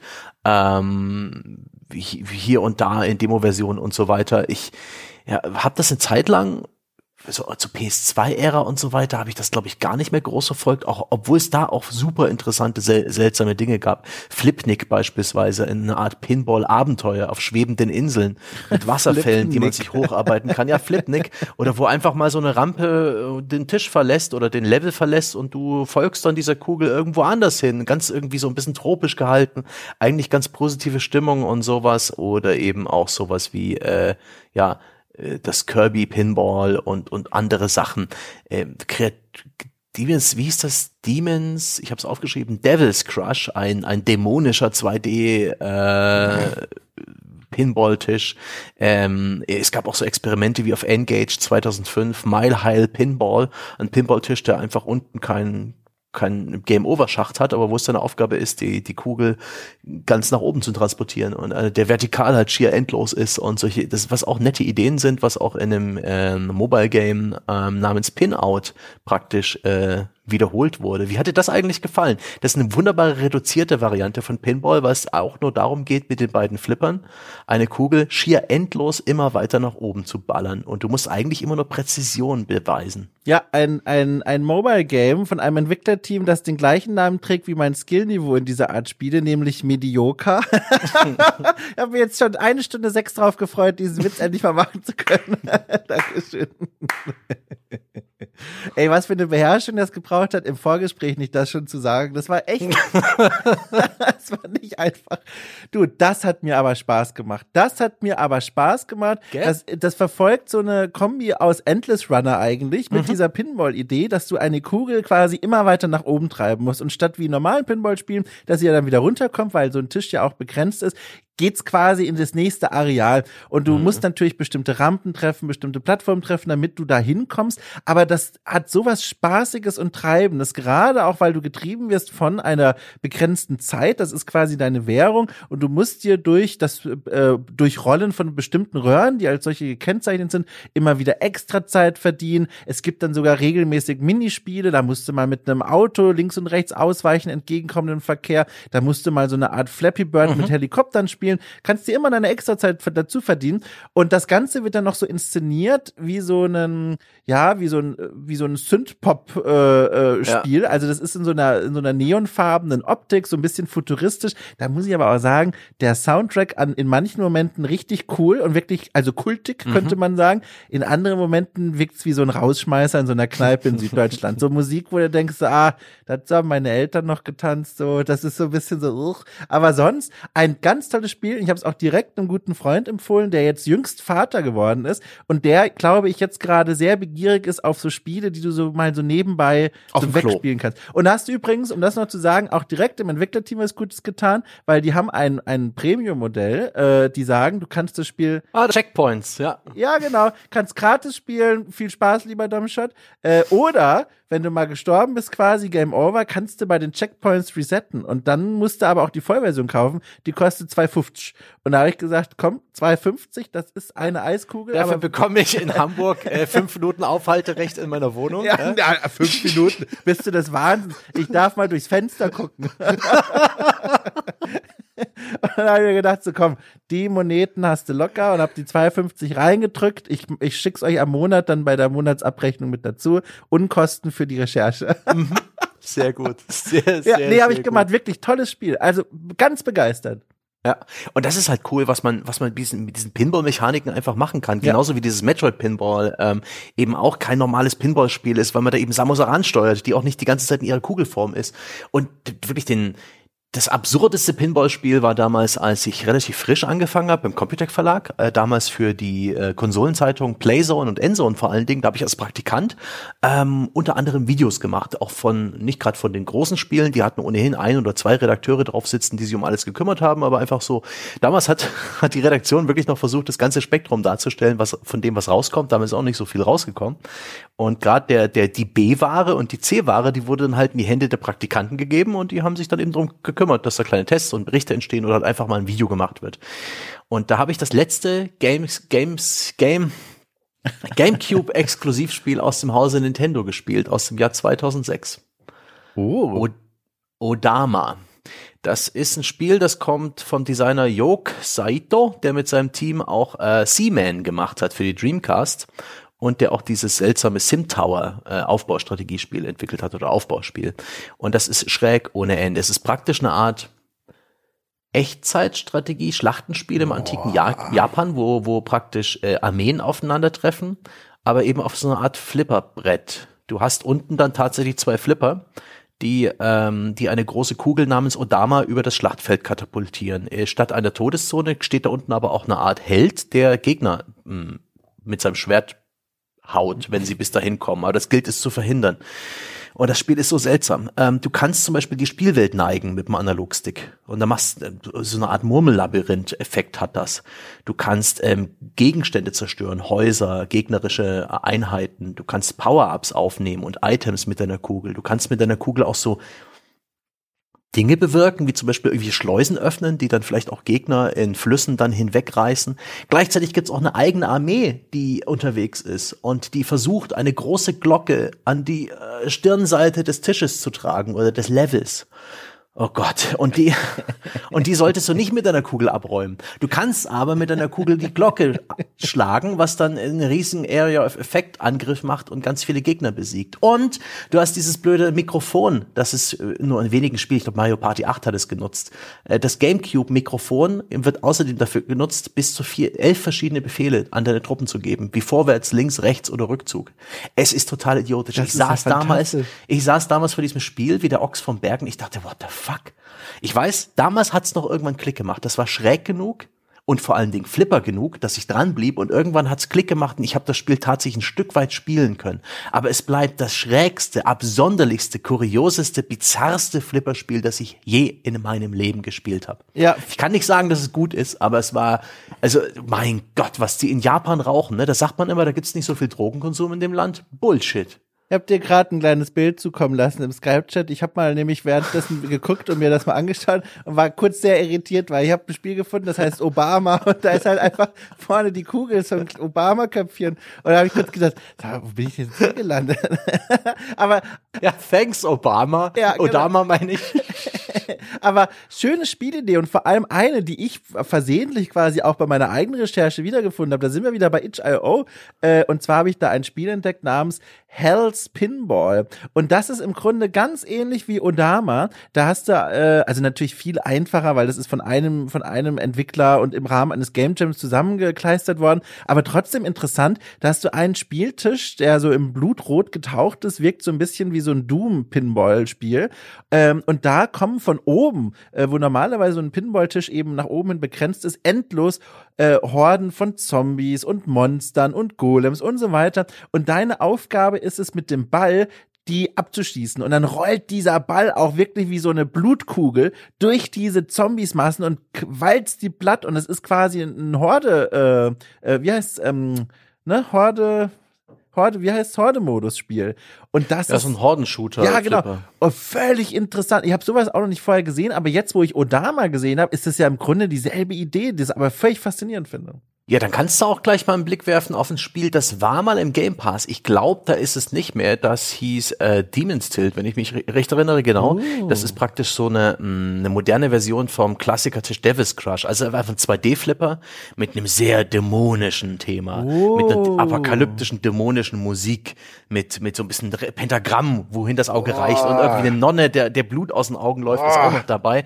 Und der, dieser, dieser Pinball-Tisch ist voll von Gegnern. Du, du ständig spawnen spawnen da irgendwelche Gegner, du bist ununterbrochen dabei, irgendwelches Zeug abzuräumen, ähm, auch mit Bossgegnern in, mit verschiedenen Stufen und solchen Geschichten. Ähm, der ist nicht super, der ist vor allen Dingen, weil er so retro ist, 2D und er ist sehr vertikal. Das heißt, auf meinem aktuellen Monitor, ein Ultraweit-Monitor, ist es immer so, als würde ich halt irgendwie Briefmarken anschauen. Ja. Ist es ein Spiel für Ameisen? ja. Ich hätte da irgendwie fast Lust, irgendwie rauszufinden, ob es einen Hochkant-Modus gibt und ich stelle den 21 zu 9 Monitor senkrecht hin. Bei dem 3D-Pinball hatte ich das auch. Da musste ich ja also mich auf den Monitor setzen. ja. Und auch so ein bisschen, ich empfinde bei diesen ganz flachen 2D-Flippern geht mir auch immer irgendwie ein Gefühl für die Ballphysik verloren. Ja. Ich mag das, wenn die so ein bisschen eine Perspektive haben, da habe ich mehr das Gefühl für die Wucht, für die Trägheit und für, für die Beschleunigung der Kugeln. Irgendwie ist für mich in 2D immer so ein gewisser Kompromiss. Aber der könnte dir gefallen. Demon's Tilt, schau mhm. mal rein. Ich weiß nicht, ob er noch im Game Pass ist oder ob du den inzwischen kaufen musst. Ich weiß nicht, ob es eine Demo gibt irgendwo, dann kannst du mal gucken. Ja, vielen Dank. Ich habe parallel auch dann noch eins gefunden während meiner Recherche, das mir tatsächlich sehr gut gefallen hat. Da habe ich dir auch einen Screenshot geschickt, ohne mhm. Kommentar.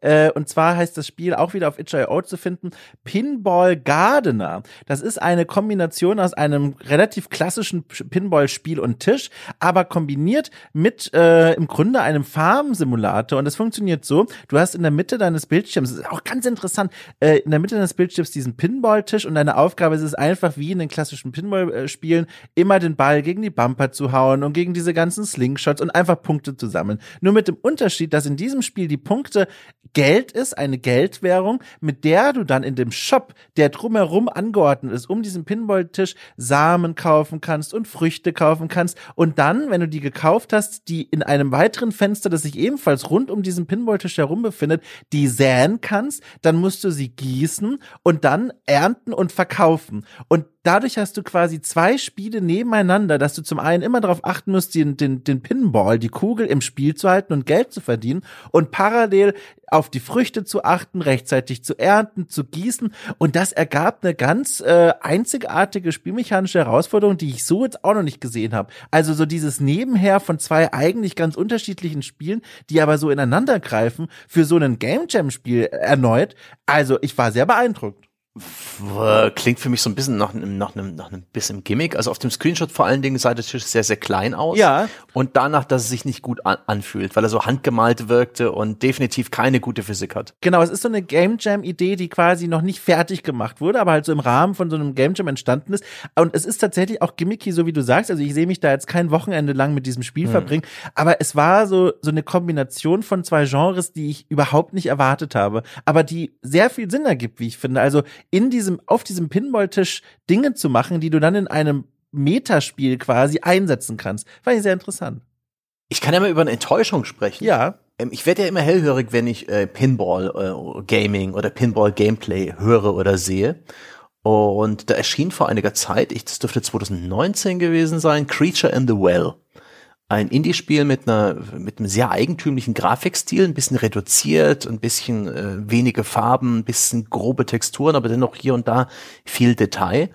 Und das ist praktisch ein Actionspiel mit Flipper-Elementen. Du steuerst eine Figur, die hat ein Schwert und mit diesem Schwert prügelt sie eine Kugel durch Levels, wo auch Bumper rumstehen, ja, wo die Kugel auch hier und da abprallen kann. Gleichzeitig muss sie ähm, irgendwelchen Geschossen ausweichen. Das hat mir überhaupt keinen Spaß gemacht. Das stellte ich mir so cool vor. Ach so, ein bisschen Flipper Light, mhm. ja. Ähm, einfach hier indirekt Schaden machen, indem ich eben dieses Projektil dahin haue. Und guck mal, das sieht echt, guck mal, hier und da sehen die Levels wirklich aus wie ein Flippertisch. Aber es, ähm, das Spiel hat einen Riesenfehler gemacht, in dem sich selbst nicht erklärt. Also bis ich erstmal irgendwie äh, bei dem An beim Spielstart, ähm, du verstehst nur Bahnhof, was da los ist. Du, du, du weißt nicht, wo du lang musst. Das Spiel gibt dir nichts in die Hand. Das ist alles sehr abstrakt, sehr reduziert. Ich habe da echt lange gebraucht, bis ich dann wirklich den titelgebenden Brunnen gefunden habe, wo das Spiel dann auch wirklich startet. Und es hat auch seine eigenen Mechaniken nicht so gut erklärt, dass ich da vor allen Dingen am Anfang habe ich wirklich einen Flipper gespielt, bin mit meiner Spielfigur einfach auf an Ort und Stelle stehen geblieben und habe versucht immer diese Kugel wieder so äh, durch die Gegend zu prallen, aber mir war nicht ganz klar, dass ich gleichzeitig Angriffen ausweichen muss, habe die die Bildsprache und das Color Coding des Spiels nicht ganz verstanden und habe es letztendlich als extrem extrem frustrierend und verwirrend empfunden. Ich bin nach wie vor dankbar, dass jemand mit dieser Idee losgerannt ist und ein Spiel zu Ende gebracht hat, ja. Mehr, je mehr Flipper Gameplay Ideen, äh, desto besser besser, aber das, das, das war ein Schuss in den, das war ein Schuss in den Ofen. Oh, da hat jemand äh, Pokémon mal zitiert, dass ich das noch erleben darf. ja, oder war das irgendwas anderes? Eine alte Serie, die ich wieder nicht kenne? nein, nein, das war schon, das okay. war schon. Das ja. waren schon meine, meine, meine lang, die Nachmittage meiner Jugend, wenn ich so faul war, auf der Couch liegen, dass ich, ach, fuck it, schaust halt Pokémon. äh, ich habe mir das auch mal angeguckt, ich kannte das nicht. Äh, übrigens, äh, auf Steam, zum einen größtenteils positiv bewertet, aber auch nur von 231 30 Reviews. Also ja, das ist gefloppt. Das scheint, ne? Genau, offenbar. Der Grafikstil ist tatsächlich einer, der mich jetzt äh, wirklich auch abschrecken würde. Das ist so, ich krieg da irgendwie Kopfschmerzen. Das ist so, zum ja. einen, wie du es auch beschrieben hast, relativ grob, grob und detailarm, wirkt so ein bisschen Pastellfarben, wie so mit Wasserfarben gezeichnet. Mm. Und dann gibt's so einzelne Strukturen und, und Figuren, die sind dann wieder so detaillierter, mit dem Ergebnis, das wirkt für mich so wischwaschig. Also ich, ich da will ich gar nicht lange drauf gucken. Ja, also ich bin, ich bin nicht so ganz happy. Und ich habe jetzt gerade mal geguckt, einfach nur aus einer Eingebung heraus. Selbstverständlich gibt es übrigens auch ein Pokémon-Pinball. Wieso auch nicht? Ne? Klar. Der, der, der, der, der Pokéball eignet sich ja perfekt. Ähm, Game Boy Color, ich schaue, nee, es sieht, es sieht ganz, ganz schlecht, es sieht grausam aus. Aber das ist halt auch schön, dass der Pinball-Tisch oder das Pinball-Spiel ist halt auch in gewissermaßen, denke ich mal, einfach für einen Entwickler. Du fängst zur Not mit einem Tisch an. Die mhm. äh, Spielmechanik ist nicht allzu schlimm das Design hinzubekommen, dass er befriedigend ist, dass die Missionen cool sind, dass die Ziele Spaß machen, das ist, glaube ich, die große Kunst. Aber ein schlechtes Flipperspiel ist schnell gemacht, habe ich den Eindruck. Ist wirklich schnell gemacht. Ja, ja, wie gibt's so, auch wirklich viel. Wie so vieles. Ich hatte hatte irgendwie mal die Eingebung, und das war auch während der Recherche, ich hatte irgendwie im Kopf, dass es einen David und Goliath Pinball-Tisch gab, äh, wo du die Kugel, also wo du eine Reihe von Missionen absolvieren musst, damit sich dann so ein, so ein, so ein Goliath-Kopf hebt und dann ist am Ende quasi für den, für den Checkpot oder was, musst du dann diese Kugel ihm ins Auge knallen, ne? Wie die Bibel es erzählt, ist ja eins zu eins die Übertragung. Und ich habe mich da dumm und doof gesucht und ich habe den nicht gefunden. Und du, ich glaube, ich habe das geträumt. Ich glaube, den gibt's gar nicht. Aber die Idee finde ich so gut, dass ich das eigentlich schon wieder entwickeln möchte. Aber ich kann's ja nicht. Habe ich dich gekriegt mit der Idee? David Goliath äh, Pinball du, du hast du hast einfach nur ach Dom, bitte veränder dich nie. Hör auf. Ach so, ja, okay. Das nehme ich. Also, ich war wirklich ganz sicher, dass das Ding gibt, hab den auch vor Augen gehabt und so, aber den gibt's glaube ich nicht, aber es wundert mich schon wieder, weil mhm. das ist ja eine gute Vorlage für so einen Tisch. Wie hältst du es denn mit Metroidvania Spielen, Dom? Äh, grundsätzlich äh, begeistert. Finde ich eine tolle Sache. Begeistert? Ja. nee, nee, nee. Ich, mir fallen da viele ein, die mir großen Spaß machen. Ich mag die Spielidee, also dieses Spielkonzept sehr. Gibt mm. aber auch äh, immer mal wieder welche, wo ich merke, boah, ich habe auch langsam genug von diesem Genre. Also ich bin gerade an so einem Punkt der leichten Übersättigung. Ah. Äh, aber grundsätzlich finde ich das Konzept toll. Ja, es gibt ein hervorragendes Indie-Spiel aus dem Jahr 2018 ähm, von Villa Gorilla. Das sind, glaube oh. ich, äh, schwedische Entwickler. Das ist ist ein Metroidvania, wo du einen naja, so ein, so ein, so ein, im Englischen so ein Dungkäfer spielst, ja, ein der ein großes Stück, naja, also, ähm, Sag's doch, wie es heißt. Eine Kugel durch die Gegend rollt, ja. Sag's doch, Code. Nee, nee, nee, ich, ich weiß gar nicht, ob das in dem Spiel tatsächlich eine Dunkkugel ist, aber er rollt eine Kugel durch die Gegend und das ist ein 2D, hübsches, süßes äh, Spiel ja. mit lauter Flipper-Elementen. Yoko's Island Express hat Bumper hat Flipper, ja. hat, ähm, hat ähm, Orbits, hat Rampen und so weiter und hat einen kleinen Käfer, der nötigenfalls auch einfach selber weiterrumpelt. Das ist praktisch eine Mischung aus diesem 2D Jump'n'Run Gameplay und ganz, ganz viel Bewegung im Spiel ist aber auch einfach geflippert werden. Hier mal den die die die die Kugel samt diesem kleinen äh, Käfer da hochprügeln, da über die Bumper. Es ist praktisch eine 50-50 Prozent, wirklich 50-50 Mischung aus Flipper Gameplay und aber letztendlich ist es strukturiert wie ein ähm, wie ein Metroidvania. Das heißt, die Levels haben Ausgänge nach links, nach rechts, nach oben, nach unten. Es gibt nicht irgendwie einen Tisch mit, mit lauter Missionen, sondern es gibt diese Jump'n'Run-Ziele. Du musst Gegner besiegen, du musst Items aufsammeln, du musst Secrets finden. Aber die Levels sind halt vollgestopft mit ähm, Dingen, die du mit der Schultertaste beispielsweise klapp, klapp bewegen kannst. Mhm. Und das ist irgendwie ähm, super interessant aus der Ferne. Ist auch sehr gut bewertet. War mal eine Zeit lang im Game Pass, ist es aktuell nicht mehr.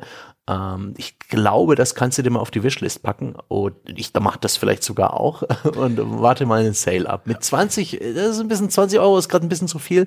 Trotz des guten Leumons, mir das einfach mal aus Verdacht zu kaufen. Aber das hat mich auch sehr gefreut, dass auch hier ein Hersteller ganz, ganz eigene Ideen hatte. Praktisch ein Metroidvania mit Flipper anzureichen, mit Flipper-Elementen. Kein Pinball draus zu machen, kein Pinball-Spiel, sondern einfach nur ne, so ein Teil davon mit rüberzubringen. Das finde ich ja auch so geil, dass man nicht wirklich kompletten Flippertisch im, als Videospiel realisieren muss, sondern einfach nur wie etwa auch Pinout sich ein Element davon schnappt, Rampen und Paddle beispielsweise bei, Pinout, bei Pinout und einfach damit was anstellt, was cool ist. Ja, super. Bin da auch sehr angetan. Ich habe da auch parallel gerade geguckt und stieß äh, nicht nur auf Screenshots, die mir sehr zusagen, sondern auch auf die Headline eines Rock Paper Shotguns Artikel aus dem Jahr uh, 2018 mit der sinngemäß übersetzten Überschrift, wie eine wie eine Tasse Kaffee Yoko Island Express gerettet hat. Und äh, im ersten Absatz wird direkt aufgelöst, was sich dahinter verbirgt. Da gab es einen Game Tester, der das Spiel gespielt hat und er wollte, also so will es die Überlieferung natürlich, ne? Aber er wollte immer nach dem Kaffee greifen, während er er das Spiel getestet hat. Er hat aber nie diesen Schluck nehmen können, weil das Spiel zu intens war. Es war zu Action geladen, es war einfach zu anstrengend. Und die Entwickler haben das gesehen, diese Szene, und haben zu sich gesagt, das ist nicht das Spiel, was wir machen wollten. Wir mhm. wollten kein Spiel haben, das so fordernd und anstrengend ist, dass man nicht mal nach dem Kaffee langen kann. Und da haben die das äh, Konzept auf den Kopf geworfen und haben nochmal am Schwierigkeitsgrad geschraubt. Und allein die Story finde ich schon so lieb. Ich muss diesen Artikel nochmal in Gänze lesen. Äh, das Spiel interessiert mich sehr. Das ist sehr interessant. Interessiert mhm. mich auch von äh, der Aufmachung her, erinnert mich sehr an diese neuen äh, Rayman-Spiele. Ja, ähm, ein bisschen. Genau, so freundlich, farbenfroh äh, und die waren ja auch sehr gut. Äh, doch, doch, damit hast du mich. Sehr schön, sehr schön. Dankeschön. Obwohl ich immer, ich bin inzwischen halt auch ein zynischer Bastard. Ich denke mir dann immer, die Geschichte haben sie sich aus dem Arsch gezogen. Ne? Ja, ist halt natürlich so ein bisschen die Sache, ne? Ich, ich, ich hätte damals mit André nicht zusammen das Leben und Wirken von Peter Molyneux im Detail recherchieren sollen, weil da habe ich, oh Gott, Oh Gott, oh Gott. ja, das ist so, das ist immer so die Sache, ne? Also kleiner Exkurs an der Stelle, so solche Szenen, die ja wunderbar sind, um Dinge zu illustrieren, um, ja. um Stories dran aufzuhängen, wenn man über sie schreibt. Es gibt ja wirklich viele, auch die hier beim Spiegel, mhm. diese Affäre, als es die gab jetzt vor, vor einigen äh, Monaten, mhm. äh, hat man ja auch wieder, wurde man sensibilisiert dafür, wie gerne auch solche szenischen Momente erfunden werden, manchmal von Journalistinnen, Journalisten oder so ein bisschen hingebogen werden. Andererseits es ist auch so schade, weil manchmal passieren solche Momente ja wirklich und du schreibst über sie und denkst mhm. dir, während du so drüber liest, das glaubt dir kein Mensch. Ich weiß auch noch, als ich den Stefan Hövelbrings mal im Saftladen Berlin äh, interviewt habe, der hat dieses ähm, Death Trash gemacht, das hier im Podcast mhm. auch schon mal besprochen wurde, so ein Ein-Mann-Projekt über sieben Jahre lang entwickelt, postapokalyptisches Rollenspiel wie Fallout 1 oder 2. Und da habe ich ihn interviewt und dann hat er mich zu seinem Arbeitsplatz im Saftladen, das ist so ein Entwicklerkollektiv in Berlin begleitet und da habe ich ihn gefragt, wer sitzt denn eigentlich da neben ihm, weil er saß da alleine am Tisch und neben ihm war auch ein Platz. Und dann ging er zu diesem Stuhl und lehnte sich so ganz schwer auf diese Stuhllehne von dieser, von der Nebenperson, die gerade nicht da war, und sagte zu mir, das ist die Person, die mich äh, quasi im Kopf gesund hält.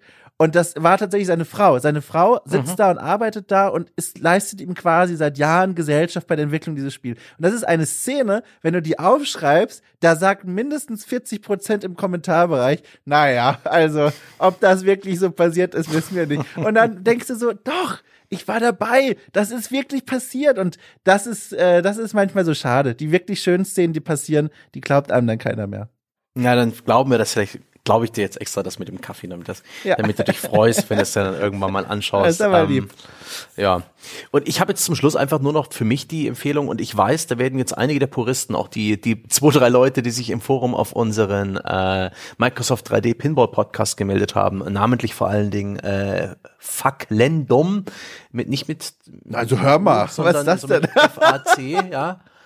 Vielleicht Fasslendum oder so, weiß Ja. nicht, ob es ein K-Lateiner ist oder ein C-Lateiner, der auch wirklich ganz viel Input gegeben hat, der auch Pinballtisch zu Hause hat und der auch ganz dringend dazu rät, dass man sich ähm, die Pinball Arcade kauft als Blu-ray für die PS4, weil es halt sehr coole Ballphysik hat und auch Originaltische von Williams und das ist eben für die Puristen etwas ist. Aber ich habe ja schon besprochen, dass ich ähm, ich pfeife auf realistische Ballphysik, bereicht glaubwürdig. Ja. Oh, das das Spiel vereinfacht Pinball, ja. sehr gut. Und deswegen bin ich wirklich großer Fan von ähm, Pinball of X oder eben Zen Pinball, den, dem Produkt der Zen Studios. Und ähm, die ersten Begegnungen hatte ich damit ähm, beim Launch der PS4. Ich glaube, Zen Pinball 2 damals war einer der frühen Titel für die PS4. Dürfte noch im Launchfenster gekommen sein. Und damals hatte ich sehr, sehr viel Spaß ähm, mit einem Kollegen von mir, dem hervorragenden Victor Eipert, der ähm, damals unser Mann für Nintendo und äh, vor allem die Japan-Rollenspiele waren. Ich glaube, der heute bis heute doch bei Computec arbeitet und die Endzone leitet, wenn ich mich nicht irre, habe ich mich immer herzlich gebettelt, weil der hatte äh, der ist in den Highscores immer aufgetaucht, Man kann meine Freundesliste einblenden und immer auch mir relativ auf den auf den Spuren. Ich erinnere mich an, an Weihnachten, wo ich die Playstation mit bei meinen Eltern hatte und ähm, ja, Wix Highscores geschlagen habe oder es zumindest versucht habe. Das hat mir große Befriedigung verschafft. Einfach nur zu wissen, ich bin besser als du. Und jetzt siehst du es beim nächsten Spielen höchstwahrscheinlich bald. Weißt du was, Sebastian, da kann ich dir noch ein gutes Gefühl mitgeben. Ich habe ja vorhin erzählt, dass ich dieses, wie hieß es nochmal, Zen Pinball da au- aus dem Jahr 2008 oder was da installiert habe auf der PS5 und dann geguckt habe. Und weißt du, was im Gegensatz zu den Tischen noch funktioniert hat, die Highscores einblenden zu lassen für die Tische. Und ich habe mehrfach deinen Gamertag gesehen, ohne Witz. Echt? Ohne Witz, ich lüge nicht. Ich kann dir nachher ein Foto schicken. Stimmt schon, ich habe ja Zen Pinball 2 gespielt ähm, und da ist mein Gamertag noch drin. Ne? Da, dass du da so verewigt bist. Also die ganzen Ja. Leute, die versuchen jetzt da zum PS3 Store zu connecten, sehen trotzdem deinen Namen. Das ist doch toll. Das ist schon ein bisschen komisch, wie diese ganze äh, Software strukturiert ist von denen. Ja. Aber ich äh, finde prinzipiell ist das cool. Das ist halt eine Software, die ist die PC-Version äh, Pinball FX3, wo das Hauptmenü mit dir spricht und dir alle Menüpunkte laut ausruft, die du gerade aufmachst. Single Player. High Scores, was soll das? Ich habe das, ich habe gedacht, okay, habe ich irgendeine ähm, Se- Se- Sehschwächen äh, oder Ja. äh, Option aktiviert oder sowas, aber nee, das ist einfach nur, ist echt altbacken. Ich hoffe mit ihren ähm, Reboot ihrer Brand im Jahr 2022, dann wird's alles wieder ein bisschen moderner. Aber letztendlich verbirgt sich ja hinter diesem, hinter dieser Software dann letztendlich auch nur ein, ein großer Bildschirm mit vielen, vielen Tischen. Da gibt's sehr, sehr viel zu Marvel. Es gibt ordentlich was zu Star Wars. Es gibt noch ein paar andere Brands, wie zum Beispiel Family Guy oder eben halt Portal oder auch einen The Walking Dead Tisch und noch jede Menge Williams Pinball Classics. Die haben sich jetzt wohl die Lizenz geschnappt und sind jetzt der, der eine Hersteller, der diese äh, Tische macht. Die kann man jetzt auch spielen in einem familienfreundlichen Modus, den habe ich gemacht, ne? der ist sehr viel einfacher. Oder im Originalmodus, der ist dann halt so brutal schwer wie das Original, aber nicht original genug, wenn man den Puristen oder den Fans glaubt. Das glaube ich denen gerne. Aber ist mir auch egal. Ich mag das. Ich mag das voll, wie die so die Balance treffen. Die Tische von denen sind natürlich unrealistisch. Da sind äh, Darth Vader unterwegs drauf oder der Hulk, der sich da mit dem Iron Man prügelt. Und das ist animiert und kompletter Bullshit und manchmal tauchen hier und da auch welche TIE Fighter auf oder irgendwas. Aber es bleibt immer noch Pinball, es bleibt Flipper. Ich muss die Skills haben, ich muss diese Rampen treffen, es fühlt sich befriedigend an, es gibt jede Menge Missionen und der im Dot, es gibt ein virtuelles Dot Matrix Display natürlich, was auch angenehm äh, hemdsärmelige Animationen und Minispiele hat. Es gibt jede Menge verschiedene Ziele, die die die Lampen auf dem Flippertisch blinken aufgeregt und weisen mich darauf hin, wo, wo die Reise hingeht. Das ist alles noch so diese Originalfaszination. aber eben rund geschliffen ähm, und äh, mit ein bisschen angezuckert und noch ein bisschen, ne, noch ein bisschen Nachtisch dazu. Das macht es mir einfach so viel einfacher, das, äh, das zu genießen und zu verdauen. Und ähm, ich habe das seit vielen Jahren mal wieder reingespielt und wie gesagt, bin auch direkt wieder hängen geblieben. Ähm, äh, mir machen diese Dinger richtig, richtig viel Spaß und ich bin auch begeistert über die Kreativität. Ähm, der, der Hulk, äh, ich weiß nicht, irgendeine, ich weiß nicht, welche Comic-Arche das ist, ich kenne mich mit Marvel nicht aus. Ja, da ist Hulk irgendwie böse und im Weltraum auf irgendeinem Planeten und, und er prügelt sich mit den Marvel-Helden, ich weiß nicht warum, aber dieser Tisch ist eine einzige Orbit-Hölle, da gibt's Orbits ohne Ende. Die ganze obere Hälfte besteht aus Rampen. Man trifft eigentlich fast immer eine Rampe, das ist so ein geiles Gefühl. ähm, die, die, diesen, diesen diesen, Orbit am unteren Rand von Fear Itself habe ich schon besprochen. Im, im Spider-Man-Tisch äh, kann es passieren, auch sehr gut. Da gibt's so einen dieser Hubby-Trails, dieser Achterbahnrampen, der landet oben in einem kleinen Dachfenster. Da geht die Klappe auf und die Kugel fällt rein, die Klappe geht zu und das dann, und da ist mal Spider-Man ist dann immer gerade nach Hause in seinem Unterschlupf. Das ist einfach so, ach, das ist so nett gemacht. Das, das, die haben sich wirklich Gedanken gemacht über die, die, die Marken, die sie da verwursten und das ist so sympathisch und auch so kreativ. Ähm, bei Spider-Man war es dann auch so, dass einer seiner Gegenspieler, ich kenne die alle nicht, halt ihn mit Nervengift äh, ne, vergiftet und plötzlich wechseln die Tasten, ja, und du steuerst mit der rechten Taste den linken, das linke Paddel und mit der linken Taste das rechte Paddel, während dieser Modus läuft. Das ist sogar ein Gameplay, was echte Flippertische einbauen können. Das ist so kreativ. Oder auf, einer, auf einem anderen Tisch, ich weiß nicht mehr auf welchem, gibt es auch irgendeinen Geisteseinfluss auf den Spielcharakter und plötzlich drückst du die, Ta plötzlich klappen alle Flipperpaddel nach oben und du musst die Taste drücken, damit sie wieder nach unten gehen. Und plötzlich musst du halt halten und loslassen, anstatt zu drücken. Für, für die Dauer dieser 30 Sekunden Mission. Wie geil! Das ist alles noch so, so am Boden geblieben vom, vom Design. Es ist nicht völlig freakig. Ich laufe da nicht plötzlich irgendwie in der Ego-Perspektive mit einer Waffe durch die Gegend, sondern es ist, es ist immer noch so ein bisschen grob an den Gesetzen eines Flippertischs angelehnt, pfeift aber halt auf Physik und auf Realismus und ist einfach geil inszeniert. Ich bin so ein Fan davon. Es hat zwar wirklich die, ähm, die Krux der perfekten Kamera, die gibt es da nicht. Und ich denke, das wird Virtual Reality in Zukunft einfach leisten, weil das die natürlichste Blickweise auf so einen Flippertisch ist. Aber so, so weit habe ich gemerkt, dass es für mich einfach wieder eins dieser klassischen große Pause-Spiele ist. Ich bin froh, dass ich es jetzt wieder installiert äh, habe und werde garantiert in Zukunft immer wieder mal so einen Tisch anschmeißen. Mit so einer schnellen SSD lädt das auch in null Sekunden und ähm, das huckt. Das huckt wie die Sau. Ja, Geil. Also, äh, ich kann dem nur anschließen. Zum einen von mir nochmal die ausdrückliche Empfehlung, auf die mich übrigens auch Sebastian nochmal hingewiesen hat. Pin-Out, haben wir ja schon mhm. drüber gesprochen, aber ich will es nochmal hervorheben. Das hat mir wirklich Spaß gemacht. Wie gesagt, gratis, nervt nicht mit Werbung oder so, sondern einfach hier, wenn du Checkpoints freischalten willst, einmal 2,50. Äh, kann man sie also genug erstmal so angucken. Das ist von mir die Empfehlung. Und dann verbleibe ich eigentlich nur noch mit der Fassungslosigkeit, dass ich während meiner gesamten Recherche keinen Flipper-Flipper gefunden habe. Es gibt zu diesem Film keinen Flippertisch, was Wahnsinn Wahnsinn ist, weil da ein ganz schönes Gagpotenzial liegen gelassen wird. Das will ich noch hinzufügen. Ah. Äh, ich gehe ernüchtert hier raus. Ja, eine Frage habe ich aber noch an dich. Der Flipper, ja. Flipper. Es Ey, ist so Scheiß. lustig. Wenn alles schweigt und einer lacht, dann hat Dom einen Witz gemacht. Dann hat der Dom wieder mitgepodcastet, ja. Oh Mann, oh Mann, oh Mann. ja, was denn? Jetzt frag doch ich habe ja, ein, als wir über äh, 3D-Pinball gesprochen haben, in diesem ja. On-Detail, etwas, das eben nur unsere Bäcker mitbekommen haben, da habe ich dir eine Aufgabe gegeben, schau Ach. dir doch mal einen echten Flippertisch an. Und da gibt's doch in Hamburg garantierte Kneipe mit einem echten Flippertisch. Hast du dich seitdem getraut? Also ich könnte es mir jetzt leicht machen und sagen, Sebastian, wir haben ja eine Pandemie, da geht man ja nicht in irgendwelche Kneipen rein. Man bleibt schön daheim und spielt, was der Herrgott auf die Festplatte installiert hat.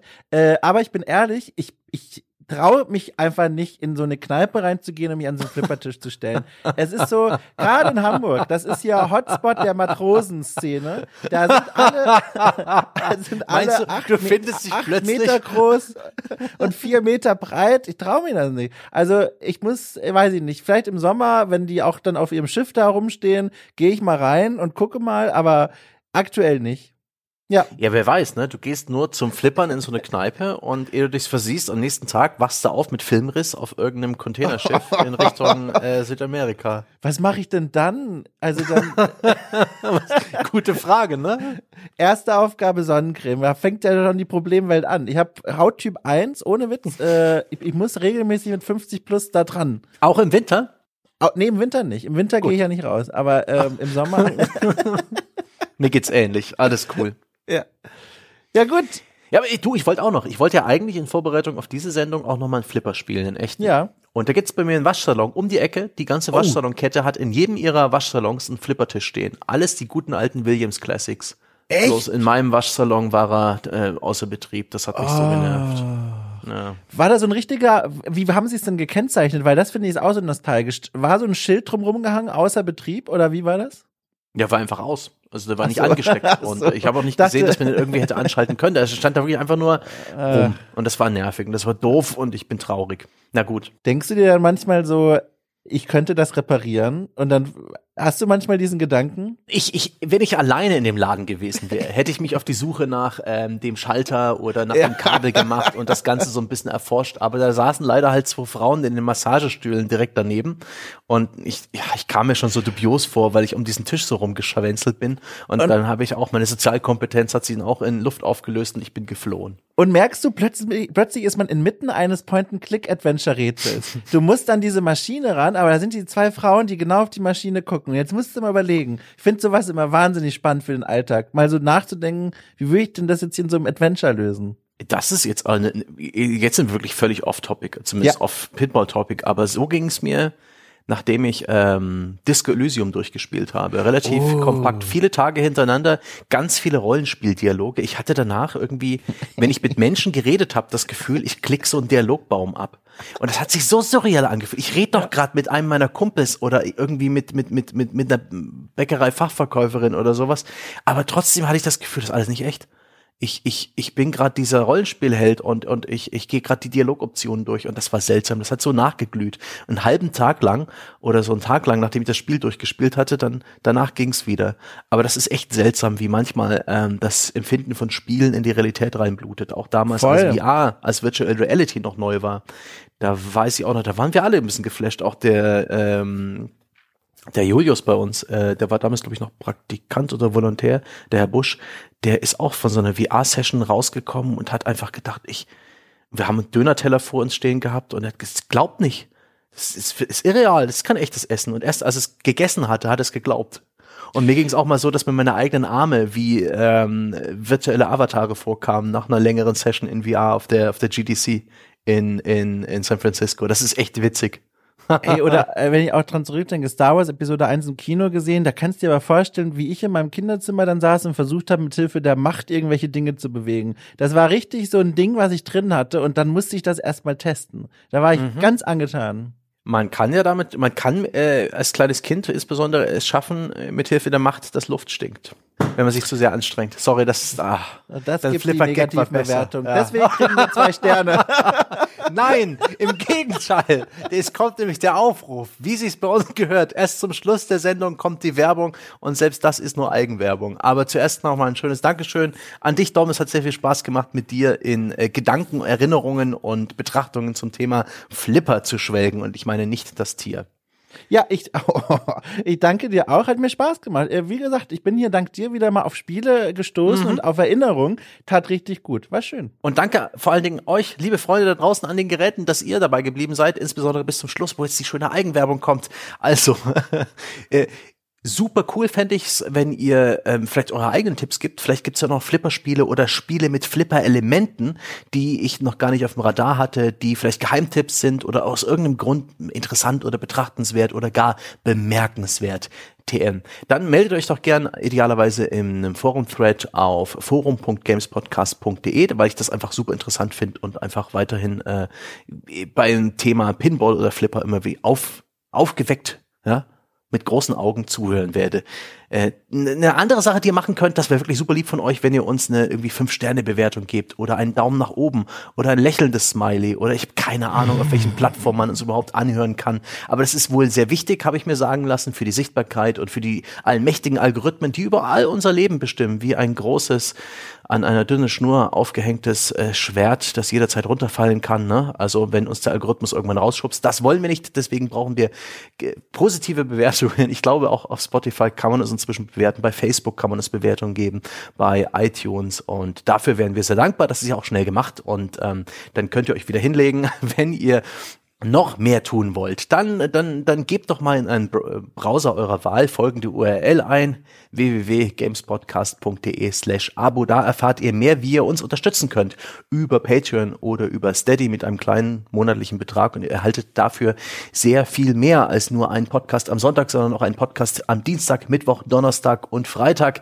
Das sind ganz viele verschiedene Formate, wie zum Beispiel das von uns besprochene On Detail, wo wir uns Spielen ganz, ganz im Detail widmen. Da geht's um Wertschätzungen, da geht's um Altbiere, also Rezensionen oder Betrachtungen älterer Spiele. Es gibt Interviews, es gibt Betrachtungen mit Extremspielern, es gibt ähm, Postmortems zu Spielprojekten und so viel mehr. Ein Bild davon könnt ihr euch auf der eben genannten Webseite www.gamespodcast.de slash abo machen, denn da ist auch ein Schnuppermonat verlinkt. Das ist also eine etwas veraltete kleine Auswahl an Formaten, die wir alle schon mal in diesen verschiedenen Kategorien live gestellt haben. Da gibt's also ne so praktisch auf unserer Web auf unserer Website versteckt direkt noch richtig viel Gratis-Inhalte, die wir einfach auch selber nicht so groß bewerben. Und das ist auch alles. Unser Projekt lebt von so coolen Leuten, die uns äh, äh, über Patreon und Steady unterstützen. Dafür verzichten wir auf Werbung. Dafür sind wir auch komplett unabhängig, weil wir uns unsere Spiele auch selber kaufen, weil wir uns von der Presse nicht bemustern lassen, weil wir nicht auf diese ganzen Pressetrips mitgehen. Deswegen können wir dann auch einfach frei von der Leber wegreden und wir können uns Themen aussuchen, auf die wir Bock haben. Zum Beispiel Flipperspiele. Da gibt's nämlich keine Geldkoffer, die dir über den Tisch gereicht werden. Ne? Das ist nach wie vor ein echt ein kleines, nischiges Genre. und jetzt freue ich mich, dass ihr bis zum Schluss dabei gewesen seid. Wir hören uns dann in einem der zukünftigen Sonntagspodcasts wieder und wenn ihr Unterstützer seid, dann bereits in wenigen Tagen. Macht's gut.